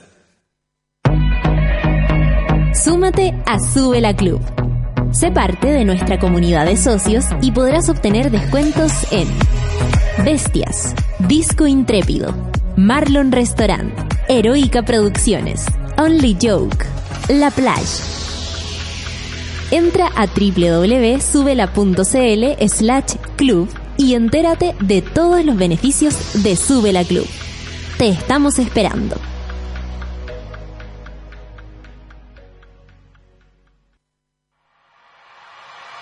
Ya estamos de vuelta en Café con Nata. El café con nata es posible gracias al apoyo de los socios de Sube la Club. Gracias, por ejemplo, Andrea Quinchao, Loreto Solís, Nicolo Paso, Natalia Muñoz Castillo, Carolina Cuña, Natalia García, Cari Maliaga, Javier Ñacufil y muchos más. Porque te necesitamos para seguir creciendo. Hazte socio y participa del medio que soñamos juntos. Más información en www.subela.cl slash club.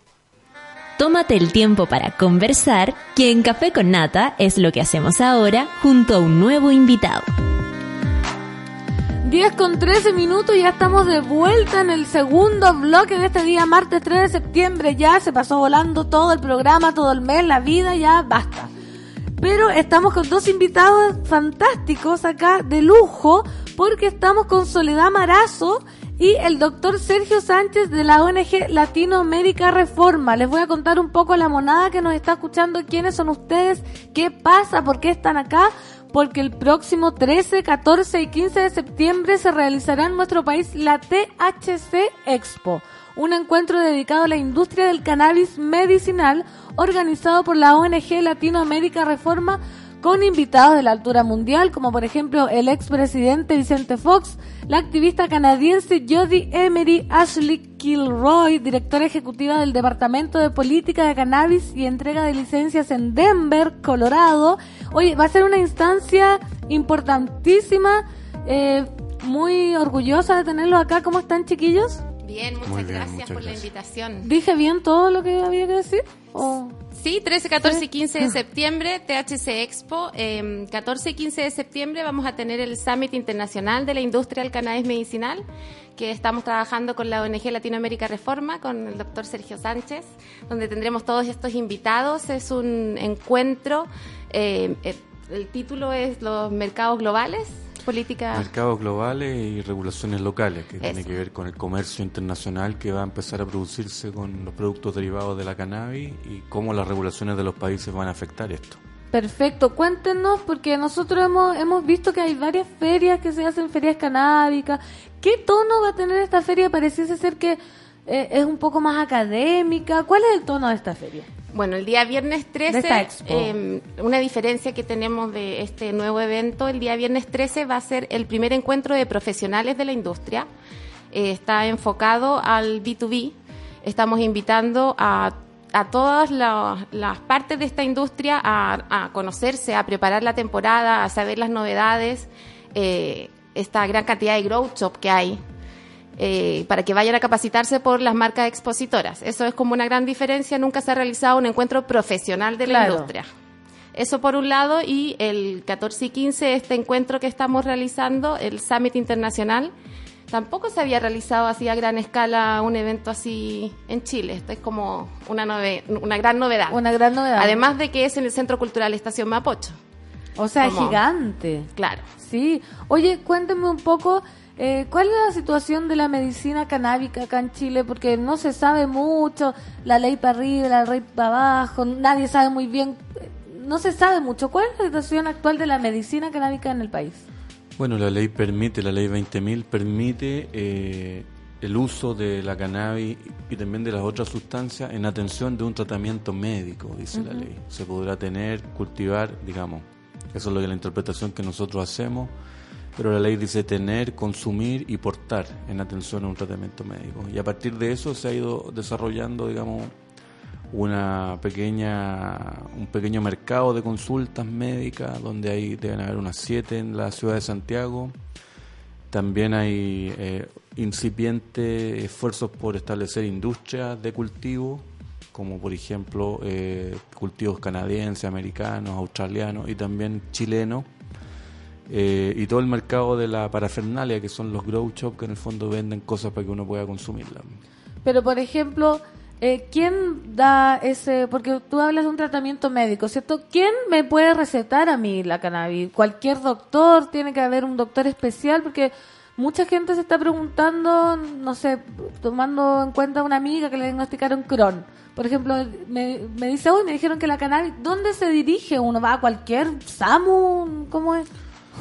Hay médicos que están recetándola fundamentalmente en consultas privadas eh, con y sin fines de lucro y también hay algunos que trabajan en, en atención primaria. Nosotros en la ONG Latinoamérica Reforma tenemos dos doctores que trabajan en la atención primaria y que en, en ese minuto daban recetas.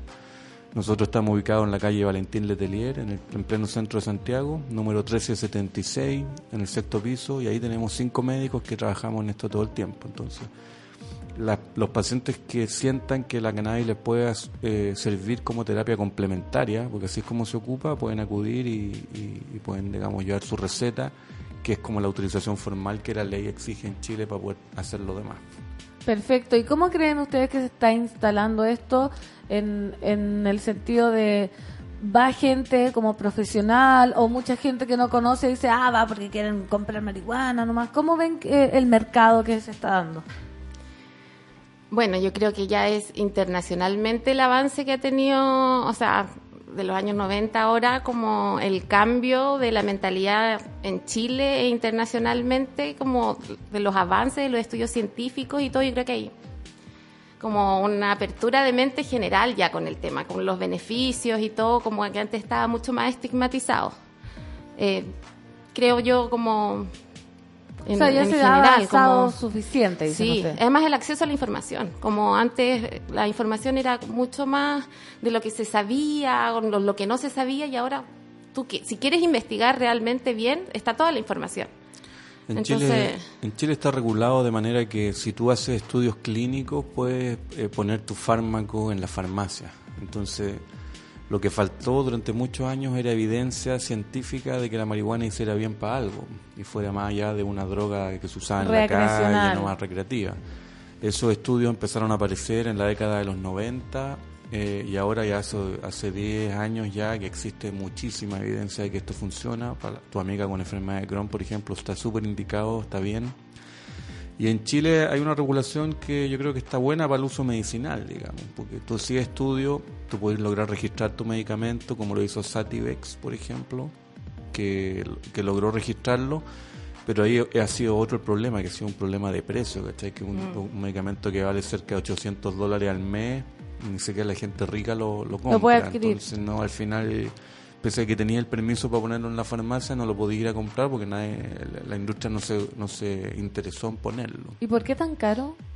Porque como es una tecnología nueva y han sido vanguardistas, han gastado mucha plata en hacer estos estudios. Un estudio de esto te puede costar en total, desde que empezaste hasta que pusiste tu fármaco en la vitrina, te puede costar unos 3 o 4 millones de dólares.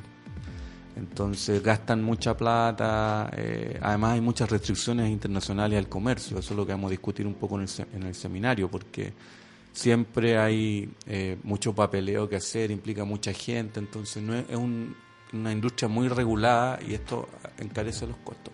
Y esto eh, pasa en Chile nomás, por ejemplo, porque sabemos que el debate de la legalización resuena cada cierto tiempo. Sabemos que en Uruguay, por ejemplo, es legal. ¿Qué pasa con los demás países de Latinoamérica? ¿Y esto facilita, por ejemplo, el comercio medicinal en, en los lados que la marihuana es legal?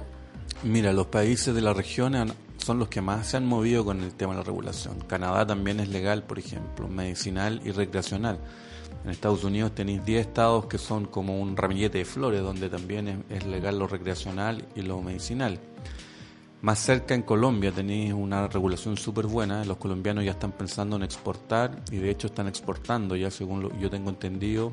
eh, tienen cientos de hectáreas ya cultivadas y, y están empezando a vender ya para afuera. Entonces, Uruguay también, pero Uruguay ha protegido más como una cuestión de mercado interno chico y con un objetivo no lucrativo, por decirlo así, a Mm. diferencia de los colombianos que declararon en la última eh, reunión de las Naciones Unidas que ve esto, el ministro de Hacienda colombiano declaró que ellos aspiraban que el 20% de los impuestos de Colombia vinieran de cannabis. O sea, no es menor. No es menor. No es menor, sí. Es gigante. ¿Y, y qué creen ustedes? ¿Qué tan lejos está Chile de legalizar el tema? Es que como te ¿Así digo, como lo ven? como te digo, yo pienso que lo medicinal ya está, es poco lo que falta por regular en lo medicinal. Ya, pero Eh, recreativo. Lo recreativo falta mucho. Sí, recreativo y ahí. ¿Y qué? ¿Ustedes supongo que están totalmente a favor de, de la legalización recreativa? Absolutamente, Sí. absolutamente. Y es necesario para distinguir también el uso medicinal del otro uso, del uso adulto, porque si no nos va a pasar lo que nos pasó a los californianos, que habían muchos pacientes que llegaban con dolores en todas partes del cuerpo para Me poder, duele todo. Claro, Me duele aquí, aquí, aquí. claro, para, Para poder, poder- tener la receta, que no es la idea, porque No, tienes que pues- transparentarlo. Pues sí, por eso le iba a preguntar. Mira, acá tenemos un, un testimonio de eh, para de Twitter para a raíz de eso hacerle una pregunta. Dice, una amiga está peligrando en su trabajo incluso presentando la receta. Sus jefes se la pasaron por ahí mismo. Les ha tocado mucho que gente, así como incluso bajando, guardando las proporciones, como con el aborto tres causales, como que está, está la obsesión de conciencia. Pasa que hay gente que es totalmente reticente al uso de cannabis, incluso medicinal, y que los juzga y los cuestiona. Es que ¿Sí? en Chile sigue pasando. Atroz. Con, con muchos aspectos y temas igual. O sea, si bien hemos avanzado un montón, pasa, por lo menos con mi, en mi caso personal, que antes era que la familia era súper estigmatizado y todo, y ahora se puede conversar, o sea, o sea, como uno, con todos los estudios que hay y las demostraciones del efecto que tiene el cannabis medicinal es como ya seguir haciéndole la cruz y Los todo como, claro, así como no, no Ah. igual, pero obvio que sigue pasando. O sea, Tenemos nosotros pacientes que, ahora que veo al precandidato Landerreche por ahí sentado, Sí. de Ah, Codelco. ya llegó. Sí, lo vi por ahí sentado ya. Tenemos de Codelco varios mineros que tienen miedo por esta cuestión del examen de orina que le hacen cada cierto tiempo y nosotros cumplimos nuestro rol de ONG y les damos receta para que puedan estar tranquilos porque es en atención de un tratamiento médico, digamos. Ahí como que jugamos un poco con eso. Funcionarios públicos también. Incluso tenemos jueces de la República, que no puedo revelar el nombre No, aquí. por pero- no, para- no vinimos a eso. Claro. pero tenemos varios y en generalmente eh, de las Fuerzas Armadas también. Hay un caso emblemático ahí que es el del cabo Reyes, que fue expulsado del ejército por consumo porque tenía un cáncer de próstata. Imagínate. Y lo pillaron con este famoso examen y bueno, ahí estamos tratando de conseguir abogados porque ninguno se atreve a ir contra el ejército. Obvio. O sea, sigue pasando la, la Sí. tontera, que atroz. Y por ejemplo, para contarle a la gente, incluso a esa gente quizás negacionista que nos está escuchando, eh, ¿para qué enfermedades en la actualidad, por ejemplo, se usa la cannabis eh, medicinal y de qué forma? Porque están, no, no está el pito de marihuana. Me imagino que mi mamá, que tiene más de 70 años, piensa en un pito solamente. Un pito de marihuana. ¿Cómo se forma, o sea, de qué otras formas podemos usar la cannabis? Cigarrillos, aceites, cremas. Mira, eh, Todas las precisamente, precisamente evitamos usar la palabra pito porque, claro, está como asociado al consumo. A la drogadicción. Claro, pero hay estudios que muestran que incluso fumando marihuana hay beneficios medicinales. Ahora, salvado eso, claro, las formas son importantes, entonces lo que nosotros recomendamos son aceites, que es resina de la planta Claro. diluido en aceite de coco o de oliva, vaporizarla también, que es la flor misma molida, digamos, pero puesta en vez de en un papelillo, puesta en un aparato que la calienta a temperaturas subcombustibles, por decirlo así, y que tú puedes vaporizar, que es bien agradable. Eh, ungüento ungüentos, para pacientes claro, con cremas. psoriasis. ¿Y para qué enfermedades, por ejemplo, es la que más se utiliza? Mira, nosotros en la consulta, un cuarto de la consulta es dolor. Dolores Porque como crónicos. Es Dolor dolor crónico, crónico, claro. porque el dolor es súper difícil de manejar. Yo estuve en un congreso de especialistas de dolor el año pasado y ellos decían que no, todavía no sabían cómo se producía. Y habían algunos expertos en dolor que querían recomendar que fuera una enfermedad psiquiátrica, porque así no creyéndole al paciente ya, ¿cómo va a tener dolor Como si la le estamos- fibromialgia, Eso un poco Sí, eso. Claro. Entonces, todos esos pacientes yo les recomiendo que vayan a ver a su doctor canábico porque tienen excelentes resultados. Sí. En todos ellos hay una disminución de un 40% del dolor aproximadamente, Imagínate. aparte del bienestar subjetivo que se produce por, por consumir la plantita. Mm. Eso es una cosa. O sea, Otra una cosa, mejora increíble la calidad de vida, 40% menos de dolor para alguien que está, no sé, con el Crohn, con algún cáncer. no, es increíble, les cambia la vida. Hay un grupo de pacientes que no soportan si la especie de cambio en la percepción eufórica que te lleva un poco la cannabis y que dicen prefiero no, que ahí hay una cuestión psicológica rara que yo todavía no me la explico bien. Prefiero tramadol. Prefiero ton- atontarme Y las que- consecuencias que trae, porque si el dolor no, o sea, uno como que va pasando la barrera del dolor. O Claro. sea, entonces y se van metiendo más medicamentos y las consecuencias que trae eso al final, como, como un camino sin salida. O Mucho, sea- mucho efecto secundario. Claro, los efectos secundarios. Pero entonces hay pacientes que se dice como en lenguaje coloquial que se atrapan con, con la marihuana y prefieren tomar un medicamento más tradicional. Es que yo creo que lo que produce la marihuana es que te produce cambios en la percepción y tú ves muchas cosas de tu mundo interior que a veces no son tan bonitas o que te dan miedo nomás, ¿cachai? no sabes cómo manejarlas. Yo creo que hay ciertos pacientes que les pasa esto, que no quieren, y también por dogma ideológico, porque acuérdate que la, a propósito de las oposiciones al uso del cannabis, hay una oposición muy grande que viene de la derecha, el mundo conservador, que dice no, no te metas caca al cuerpo más o menos. Claro. Pero también hay una posición muy grande de la izquierda que te dicen que la- las drogas te detienen el pensamiento, detienen la revolución. Entonces no las ocupes, ¿cachai? Entonces yo creo que toda esa idea, hay una generación de chilenos que está muy marcada por ideas, entonces no logran soltarse ni dejarse llevar por la experiencia que implica. Ni entregarse a una experiencia tan beneficiosa que nos han contado. Cuenten un poco de la expo y de los invitados que yo nombré al principio. ¿Por qué viene, por ejemplo, el expresidente, la activista canadiense? ¿Qué rol van a cumplir? Porque es tan importante que estén acá en esta expo. Bueno, eh, invitamos nosotros a Ashley Gilroy, que es la reguladora de licencia y permisos de Colorado. Y le estamos invitando un poco porque ella es la persona los últimos cinco años que ha llevado la oficina de cannabis de la ciudad de Denver. Y que nos venga a hablar de las mitos y realidades de, de la cannabis en porque acá la gente más conservadora ha dicho que no, que los accidentes de tránsito aumentaron, que los niños que se ponen la mano, digamos, en el pecho y... Cualquier cosa está pasando. Claro, La entonces dijimos, traigamos a la mejor persona, la más seria, que es reguladora y que no tiene ningún interés, digamos, de venir a mentir acá. Eh, entonces eso va a ser ella y la vamos a tratar también de sacar a los medios ahí para que hable de eso precisamente. Después viene la, la Jodie Emery, activista canadiense, ella es productora igual, eh, y está ahí como en la lucha, en el, es como un poco más así como de activismo, un poco más rockstar. eh, entonces ella es la productora del 420 Vancouver, tiene ahí como todo su lado... Derribando que- mitos. Claro, estamos trayendo mitos. también al doctor Alberto Galloso y al doctor Ramírez, José Ramírez de Perú, que son los que han movido la reforma en Perú. Galloso fue presidente del colegio médico y en eso tuvimos suerte porque él había probado la marihuana en los años 70 y después la dejó de usar por todo este mito. Pero bueno, conoció al doctor Sánchez y, Y volvió. y recayó. y ahí comenzó de nuevo el movimiento y como había sido presidente del colegio médico fue muy poderoso Claro. su, su accionar. Sí, porque bueno que tengan gente como de rimbombancia, porque los escépticos, si les ponen a cualquiera hablando, no, no creen. Mira, Exacto. les voy a leer más eh, personas en Twitter que dice, mi mamá tiene fibromialgia y toma marihuana, leche, ya que en dos oportunidades fumó y le dio crisis. A ella le convidaron de la medicinal un grupo de personas que solo ayudan a personas con dolores crónicos. ¿Viste? Muy bien. Lo bueno de estas expos es que ayudan a derribar mitos. Antes ni hablar de eso y ahora mi mamá me preguntaba si podía plantar en el terreno de mí para mi abuela. Obvio que le dije que no porque él se la puede comer. Ah, que tiene un, un gato. Ya.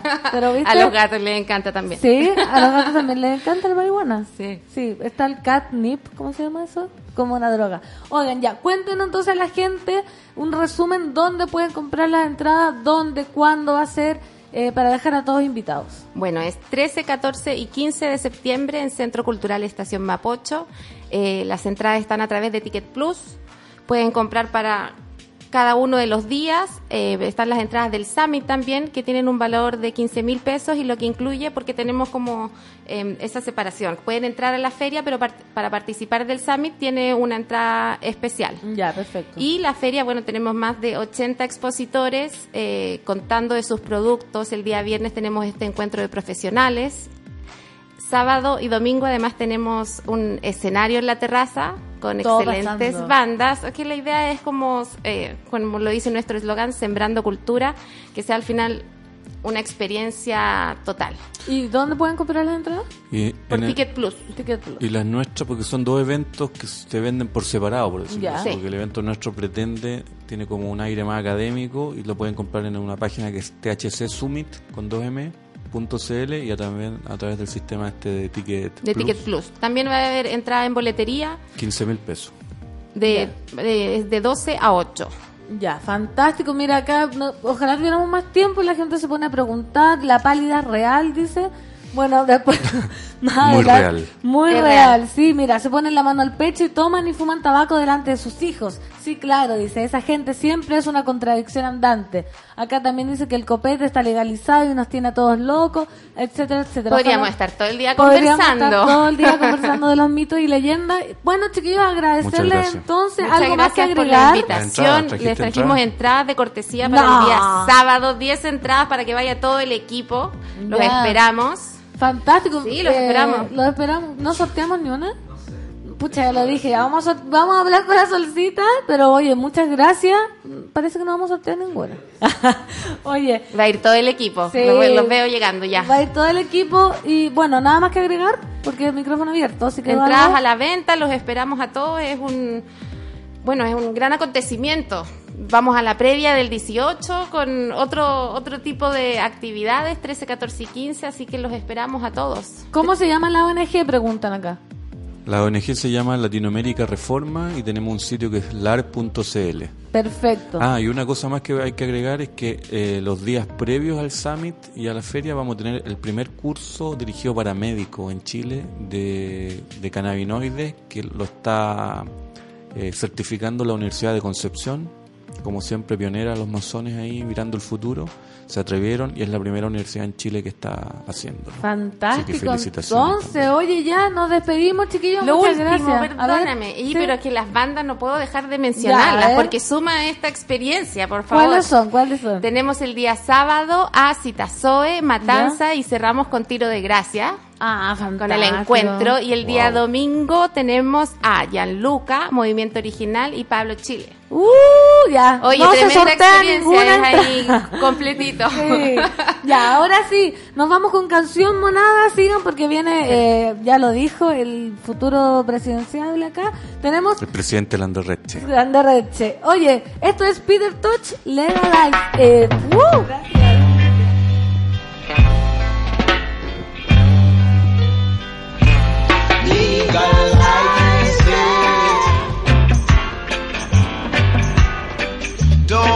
criticize it. Legalize it, yeah, yeah, and I will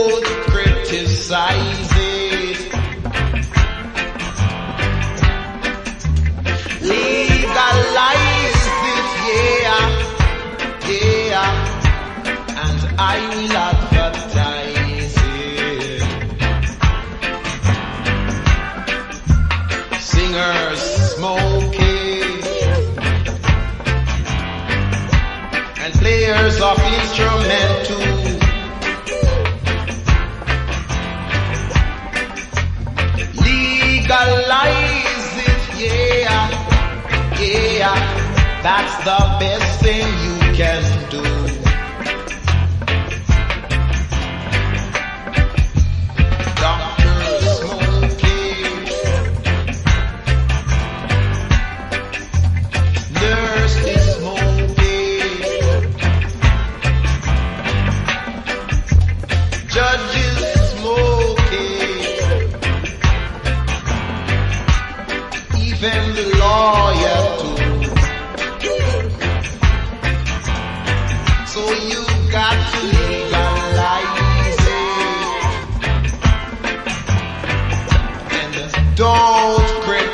it.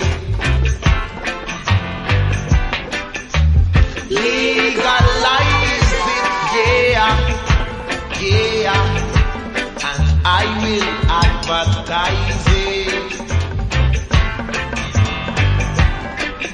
It's good for the food.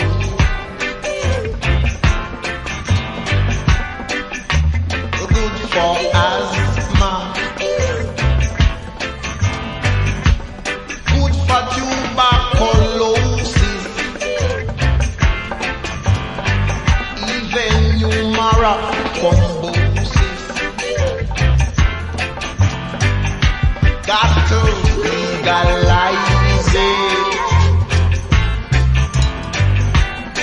Don't criticize it. Legalize it, yeah, yeah. I will advertise it. Birds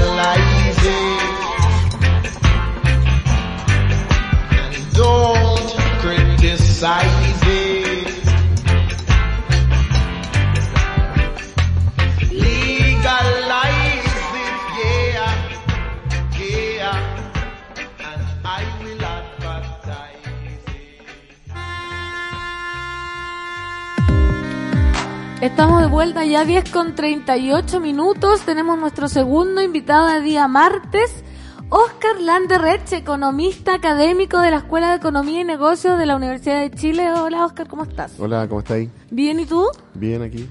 Oye, qué bueno que viniste al programa porque nosotros hablamos todos los días del gobierno, de la economía. Ya. Siempre andamos medio perdidos, así que... Eh, qué bueno, acá te vamos a trujar, te vamos a sacar el jugo y le voy a contar un poco a la gente, vamos a contextualizar porque el gobierno de Chile anunció hace poquito más de una semana un nuevo paquete de medidas, eh, la tercera ya del último tiempo, para reactivar la economía nacional. Este paquete involucra una inversión fiscal de 571 millones de dólares entre este año y el 2020. Estamos con Oscar Landerreche, economista y académico de la Escuela de Economía y Negocios de la Universidad de Chile, para conversar sobre este tema y vamos a pedirle ayuda para entender algunas cosas, porque como te dije yo, ah, se habla de, de este paquete, de los millones. Entonces, antes de cualquier cosa, eh, vamos a decir que además de economista, te voy a sacar un poco de, de tu zona de confort.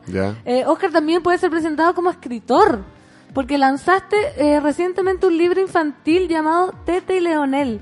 ¿Cómo estuvo esa experiencia alejada de los números, de los negocios? ¿Viste? Para que la gente ya vaya conociendo las aristas, ¿no? De, de nuestro invitado. Sí, pues te- hay un, un- es un libro para niños, ilustrado, en rima. Cacha, Eh, claro, que a mí me sale fácil la rima, fíjate. ¿Sí? A mí sí, igual. Sí, me sale fácil. Debo tener un, como un payador de ese... Interior. Claro, y, y es un libro que lo que trata, se llama, bueno, se llama Tete y Leonel en la Sí. huelga de los animales. Entonces, el- es la historia de una huelga en un zoológico. Perfecto. Ya, y de un niño que llega, que de hecho algo le pasó a mi hijo, que fue, bueno, mi hijo ahora es grande, pero cuando, no sé, cuando tenía, ponte tú, 12 años, fuimos al zoológico y todavía me acuerdo porque, ¿cachai? De repente uno va al zoológico y como que no hay animales, No, como po. que están como escondidos o los, o los se los llevan. Hay a- que mirar Claro. mucho. Están durmiendo. Y de repente como que mi hijo me hizo como un reclamo así como de sindicalista, así como que me dijo, oye papá, ¿qué onda? Si vinimos al, o sea, ¿dónde están los animales? ¿Qué es esta estafa? Claro, y yo le dije, es que hay una huelga. Y de ahí que me digo. Y, y entonces el- lo que hace el niño es que ayuda al león, que es una especie como de presidente, pero como que no le resulta nada, como que no sabe gobernar, ¿no? O no, no puede, no, eh, lo ayuda a través del diálogo a resolver una, un- en la huelga, que hay un problema que hay que resolver, pues hay que Sí. escuchar los puntos de vista, hay que llegar a una solución. Mira, y, es para niños. Es para niños, totalmente en rima y con una, con una, ilu- con una ilustradora que es la Daniela Fernández. La Daniela fue una, una ilustradora de Melipilla, una cabra súper joven y súper talentosa, eh, que la escogí, co- hice un concurso en Facebook Ya. para escoger. Entonces como que de repente coloqué un posteo en Facebook, puse... eh, se busca un dibujante para un libro de niños de educación cívica, ponte. Y, no, no puse mi nombre para que fuera y puse como un mail inve- in- inven- inventado de Gmail. Oye, me llegaron como 350 portfolios y se No. volvió como un problema. No, se volvió un problema, porque era como mucho, mucho, mucho talento, lindo. mucho talento. Eh, y, y de ahí me di cuenta más que yo no era el mejor juez, porque de repente como que a mí me gustaban como unos, unos gallos que eran como dibujantes más góticos, no sé. Ah, como- ya, nada que ver. Claro, entonces mi hija Como me- anime. mi hija, mi hija como, como adolescente me decía, no, papá, eso no. Como... Claro, había mucho anime. Y me decía, no, para este Nada libro que ver, nada que ver anime, claro. Entonces, armé un comité entre ayudantes y estudiantes de la facultad, que como gente cercana, y ponían puntaje. ¿Ya? Y así llegamos como de los 300 y tanto, no sé, llegamos como un grupo más chico como de 20 o algo así. Después llegamos a tres eh, dibujantes que eran tres finalistas, eran tres mujeres, ¿ya? Eh, las tres espectacularmente talentosas, y a esas tres las entrevisté. Ah, más encima, Claro. o sea, un gran proceso Claro, de claro. selección. Y lo que me conquistó de la Daniela es que la entrevista era básicamente que yo les leía la rima y después les preguntaba qué se imaginaban. Y cuando le leía a Daniela, eh, se reía. Eso es lo que Ah, se reía, como que pensaba, se, imagina- claro, se imaginaba los personajes, y de hecho varios de los personajes del libro, en el fondo son un poco autoría de ella, porque ad- adquirieron otro nivel. El malo, que es un mono, ¿ah? que se llama Mario el Macaco, ¿ya? es completamente autoría de ella. O sea, estaba antes, pero en el fondo de su Ella le dio carácter vida, le dio el como fondo. un carácter mucho más interesante. Eh, así que sí, un privilegio con ella. Y ahora estamos, estamos produciendo el segundo, va a salir pronto. el Ah, segundo. ¿viste? Mm. Bueno, vamos a entrevistarte, ojalá que de eso y otras cosas, pero ahora ya vamos a los fome, ¿no? Queríamos, queríamos No, tratemos de hacer lo que no sea fome. Claro, queríamos saber este este beta como B que nadie conocía de ti, Sí. pero Eh, hace una semana se anunciaron las medidas del gobierno para reactivar la economía, ¿eh? como suena, reactivar la economía. Son 26 iniciativas, 15 corresponden a gestión y 11 están relacionadas con proyectos de ley. Este paquete involucra una inversión de 571 millones, ya lo había dicho, de dólares para este año y el 2020. Para que todos entendamos eh, cuál es el contexto mundial y nacional de la economía y por qué se habla de reactivar. ¿Por qué reactivar? ¿Qué pasa? ¿Está muerta? ¿Está en stand-by? ¿Qué, qué pasa con la economía? Claro. Bueno, primero esto- estos paquetes de, comillas, reactivación son, como dicen, más viejos que el hilo negro, ¿ya? Ya. O sea, siempre que la economía como que baja un poco, ¿no es cierto? O sea, como que deja de estar tan dinámica, como que no hay tanto crecimiento, inversión, generación de empleo, los gobiernos salen con paquetes de reactivación y nunca son muy distintos. Y para decir la dura, creo que este es como el tercero que lanza este gobierno. ¿Repetido? No, no es repetido, pero es como el tercero y no, no es, y no es tan novedoso. Ahora, ¿por qué tiene que hacer esto el gobierno? Bueno, porque efectivamente la economía está andando peor de lo que se esperaba.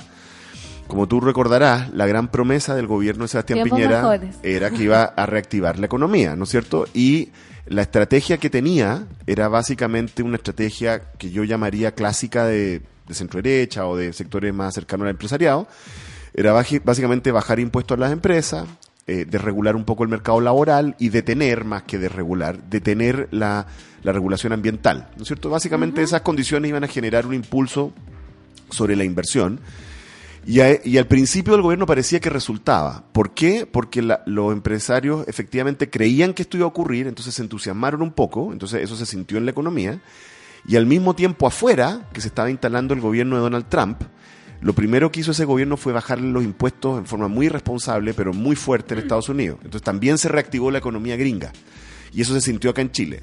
Fue como partida de caballo inglés. Partida de caballo inglés y llegada de, ¿cómo es la- el dicho? Llegada de burro. Hace meses solo hasta Eh, no, es inglés. es partida de- y, llega- y lo que pasó es que por un lado, eh, claro, al principio el gobierno de Trump movió la cosa con su baja de impuestos, pero después se metió en esta guerra comerciales, se nos metió el Brexit, todas estas cuestiones. Hay mucha incertidumbre en los mercados internacionales, está muy lenta la cosa, muy mal. Y eso afecta a Chile, porque Chile es un país exportador, Obvio. ¿cachai? Y, de- y al otro lado, la estrategia de, de legislativas del gobierno, o sea, el gobierno le ha ido pésimo en el Parlamento, como lo demuestra el- todos, los- Totalmente. todos los días, digamos. Todos los eh, días que hablamos todos los días hay, otro tema. Eh, claramente el gobierno subestimó la- eh, una cosa que para mí era evidente, yo no sé por qué no lo procesaron, y era que es cierto que Sebastián Piñera gastó- ganó bastante holgadamente las, las elecciones, probablemente porque no la centroizquierda y la izquierda no fueron capaces de presentar muy buenas candidaturas. digamos.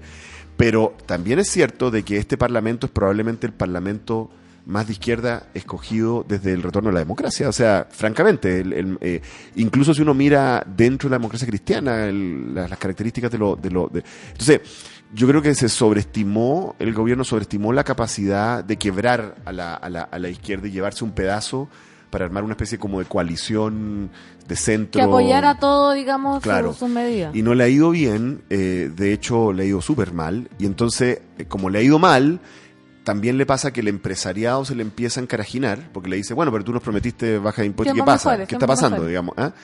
Y el flanco derecho, el, ¿no es cierto? Panama Jack, ¿ah? ¿no es cierto? Empieza como a, a- a- a desafiar eso y empieza a tener efecto porque le va bien, digamos, en, en su sector, entonces se siente más desesperado y, y al gobierno le cuesta mucho calibrar esto de si son centristas y buscan acuerdos o si son de súper de derecha y, y- y como que buscan el la conflicto. pelea. Claro, y como que va y viene de eso y como que no resulta esa cuestión porque no se entiende.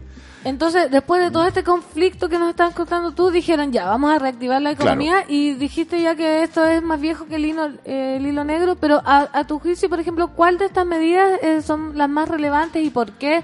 ¿Y por qué van a tener más peso que las que tuvieron hace años ya? No creo que las tengan. Honestamente No. son O sea, es un, no- es no es un paquete.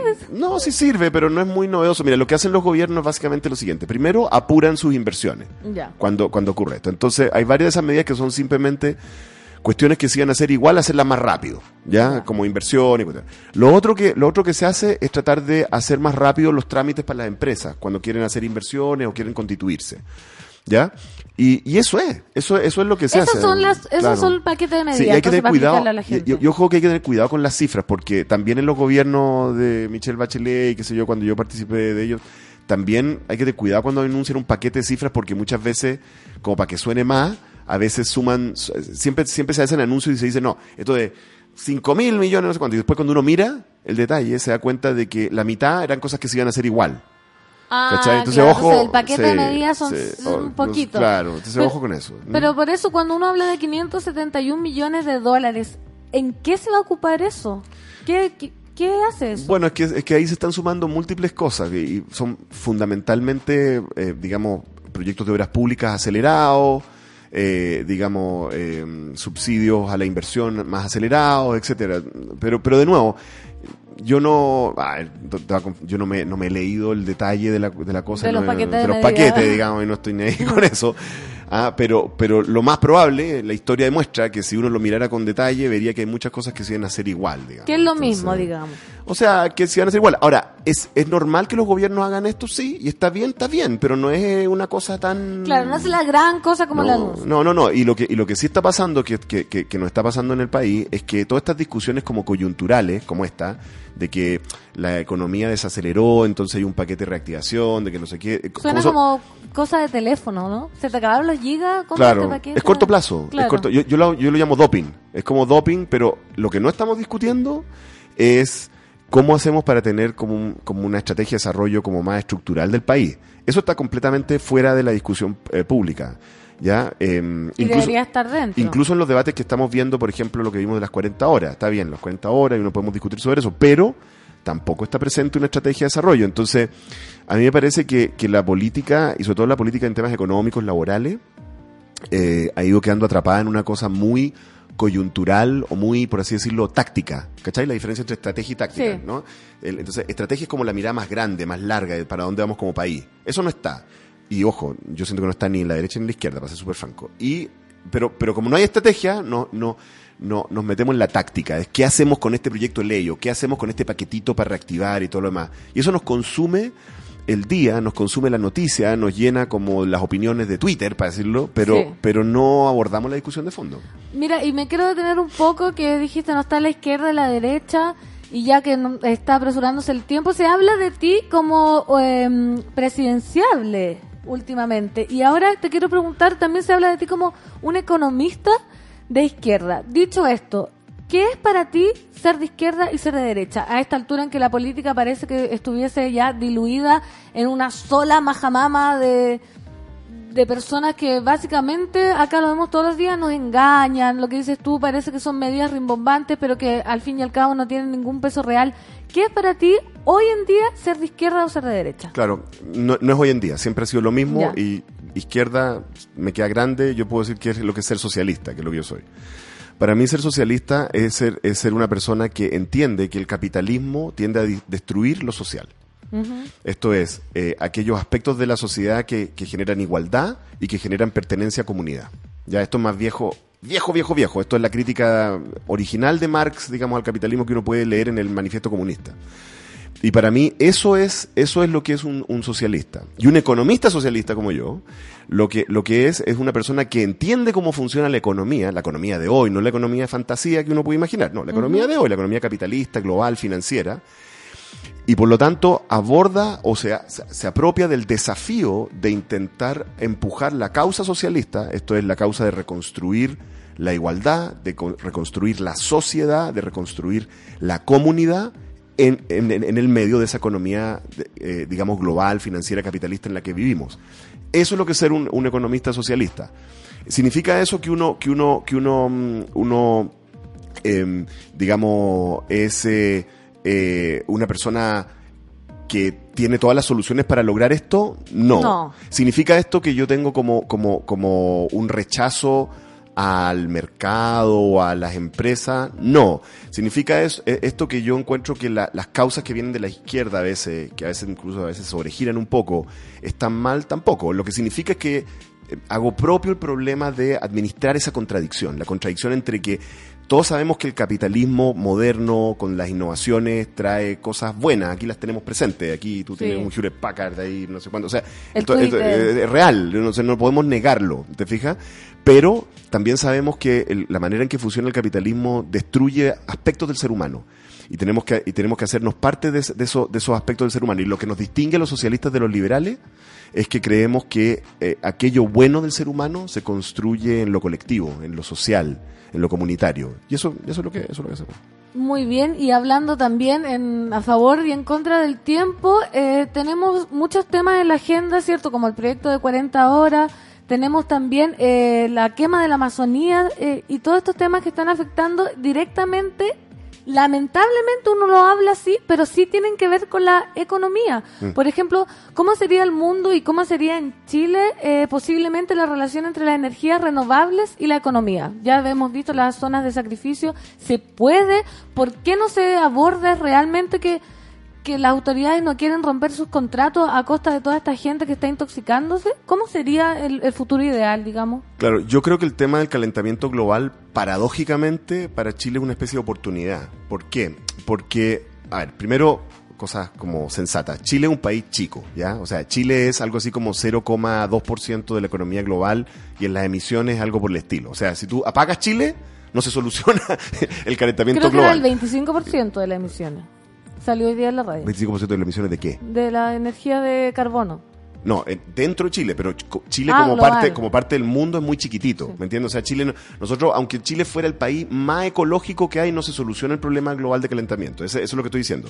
Sin embargo, a pesar de eso, sí es cierto que Chile tiene algunas ventajas comparativas y, alguno, y algunas posibilidades que nos permiten crecer como economía ¿no? y seguir progresando, pero contribuyendo a lo que el, planeta necesita, necesita para solucionar este problema. En particular, lo que está ocurriendo en el mundo es una revolución en el, en el área eléctrica, en el tema de, transporte eléctrico, en el uso de energía eléctrica, en el tema de la energía solar, en el tema de la energía del viento, etcétera.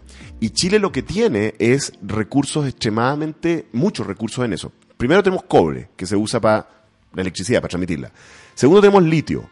Tercero, tenemos en el Atacama eh, una de las zonas de más alta radiación eh, solar del planeta. ¿Cachai? Si nosotros pudiéramos exportar eso, vamos a exportar energía limpia. Y el potencial que tenemos hace, ah, eh, es suficiente para sustituir todas las fuentes energéticas de Chile. Entonces, en un mundo en el cual yo creo que el tema, el tema del calentamiento global se va a volver cada vez, a- absolu- o sea, no cada vez, yo creo que ya es un tema súper central. Lo que pasa es que es muy difícil de, de coordinar a todos los países del mundo para que solucionen el problema van a aparec- va a aparecer la necesidad eh, de, esta- de estas tecnologías y de estos productos que nos permiten limpiar el planeta. Y yo creo que Chile tiene la oportunidad de hacerlo. Ahora, lo que no va a ocurrir, esto no va a ocurrir con el mercado solo. Esto no va a ocurrir simplemente porque las empresas y los mercados... lo- lo- Eso es raro, claro, porque ya está ocurriendo, o sea, Claro. ya la necesidad ya está. Claro, para eso, para aprovechar eso, lo que tiene que haber es una estrategia de desarrollo en Chile. Si cuando yo hablo de estrategia de desarrollo, eso es lo que me pasa, que la gente escucha y dice, uy, qué fome suena. Ya, pero lo que significa eso es que, por ejemplo, vemos esto, decimos, nos vamos a convertir en una potencia solar. ¿Ya? Entonces, para convertir en una potencia solar, déjame darte un ejemplo. Tenemos que inventar, lograr que se invente, que alguien invente lo equivalente al barril de petróleo, pero en una ba- batería de energía solar que podamos exportar. ¿Cachai? En buque, ya. Bueno, es- hay una carrera tecnológica para desarrollar ese- esa batería que convertiría a Chile en un exportador de energía. Hay como 10 tecnologías distintas compitiendo. Chile no está involucrado en ninguna. Ya, entonces eso es como torpe, ¿te fijas? Claro, entonces, dice, ¿por qué? Ya, porque esa sería como la piedra filosofal de la economía chilena. Entonces yo lo que digo es, tengamos una estrategia de desarrollo en que hagamos esa apuesta. Hay otras apuestas que podemos hablar hoy o otro día que también son importantes, pero la- la- hay que restablecer la estrategia de desarrollo. Ahora, ¿por qué esto suena raro en Chile? Bueno, suena raro porque hace mucho tiempo que Chile no tiene estrategia de desarrollo y particularmente porque la estrategia de desarrollo recupera el rol estratégico del Estado. Y eso en Chile es como, no, es como, como kriptonita. Perfecto. Y para ir cerrando, porque no me puedo despedir sin antes hacerle esta pregunta, ¿qué piensa del proyecto de 40 horas impulsado por la diputada Camila Vallejo y tú como economista, eh, cómo piensas que afectaría positiva o negativamente? Se habla mucho de la reducción de empleo, hoy día sale un estudio que no, que los sueldos. ¿Cómo piensas tú que eh, afectaría esto si se implementara? A ver, yo creo que la, reducción de jornada definitivamente es algo que va en la dirección correcta. Ya nosotros necesitamos lograr que el, el desarrollo económico eh, converse con la calidad de vida de las personas. Además, hay múltiples estudios que muestran que los efectos del- de las jornadas, ¿no es cierto? Que además hay que sumarle el tiempo de transporte, etcétera, tienen efectos sobre la salud de las personas, los niños, etcétera. Así que definitivamente es la dirección la, cual hay que seguir. Em, a mí te tengo que decir que la forma en que se llevó este debate no me gusta y creo que eso es culpa del gobierno, porque si bien en un principio el, proyecto del- del- de, la- de Camila y de lo y del- y de, digamos de la, de la oposición de ahora era básicamente rebajar la jornada y no había no había más que eso, digamos, era eh, eso era. El gobierno podría haber entrado en una, en una negociación con eso para establecer otras cosas complementarias que redujeran, ¿no es cierto?, los efectos nocivos que sí tiene, porque el efecto positivo existe, ¿no es cierto? Pero en el corto plazo obviamente que va a haber un efecto, pues, sí, es evidente. si cualquier persona que diga que no va a haber un efecto, no, no, No, es, negacionista. es como, claro, hay que ser sensato, si es evidente que es así. Entonces, por ejemplo, ayer yo vi una muy buena noticia de que en, en- en la oposición había habido un giro, porque hasta hace una semana, básicamente el discurso era que el tema de las 45-40 horas no solamente no iba a tener efectos sobre el desempleo, sino que era positivo eh, porque iba a generar más productividad y eso no es como fantasía, digamos. Y ¿Por ayer, qué? ¿Por qué, perdón? porque, porque uno, no, uno no consigue la productividad por decreto. Un- no- no- de un día para otro. no, no, uno no escribe un papel y dice, mira, vamos a trabajar menos horas y la gente se vuelve más productiva. Ya, eso cualquier, la sensatez, digamos, Ya. todos somos, si no es muy, ya. Pero lo que me gustó ayer es que vi que en, que en la izquierda hubo un giro, se anunció que hubo un acuerdo, que entiendo que incluye la democracia cristiana, para hacer que la medida sea paulatina para las pymes, para que haya ciertas medidas que, que permitan, digamos, reducir los costos de implementación de, este- de- de esta medida y por lo tanto maximizar los beneficios reduciendo el costo de implementación. Ahora, dicho eso, yo creo que, bueno, no estoy seguro que esto se va a lograr, ojo, ¿ah? porque yo creo que el gobierno lo va a vetar, ya probablemente, o lo va, o, o lo va a impugnar el Tribunal Constitucional, lo han dicho. Entonces, claro, se va a convertir en una victoria política, pero no estoy seguro que, que se convierta en una política pública. Entonces, yo he hecho otro llamado, y es a reconocer que en Chile tenemos, desde el año 78, creo, el- un código del trabajo que fue básicamente hecho por el hermano del presidente Piñera, el Pepe Piñera, el- plan laboral de Pepe Piñera. Y ese código del trabajo tiene dos características, una que es mala para la izquierda y una que es mala para la derecha. El que es mala para la derecha es que de verdad que es un código del trabajo bastante rígido, es, es real, o sea, esa crítica de los empresarios es como real, si uno lo compara con otros países, ¿ya? Muchas reglas, ya. y además es un código del- del- trabajo bastante antisindical, porque el objetivo de Pepe Piñera era reducir al máximo el conflicto laboral, que no hubiera sindicato, que nadie tuviera que decidir nadie nada. nada. Claro, exactamente.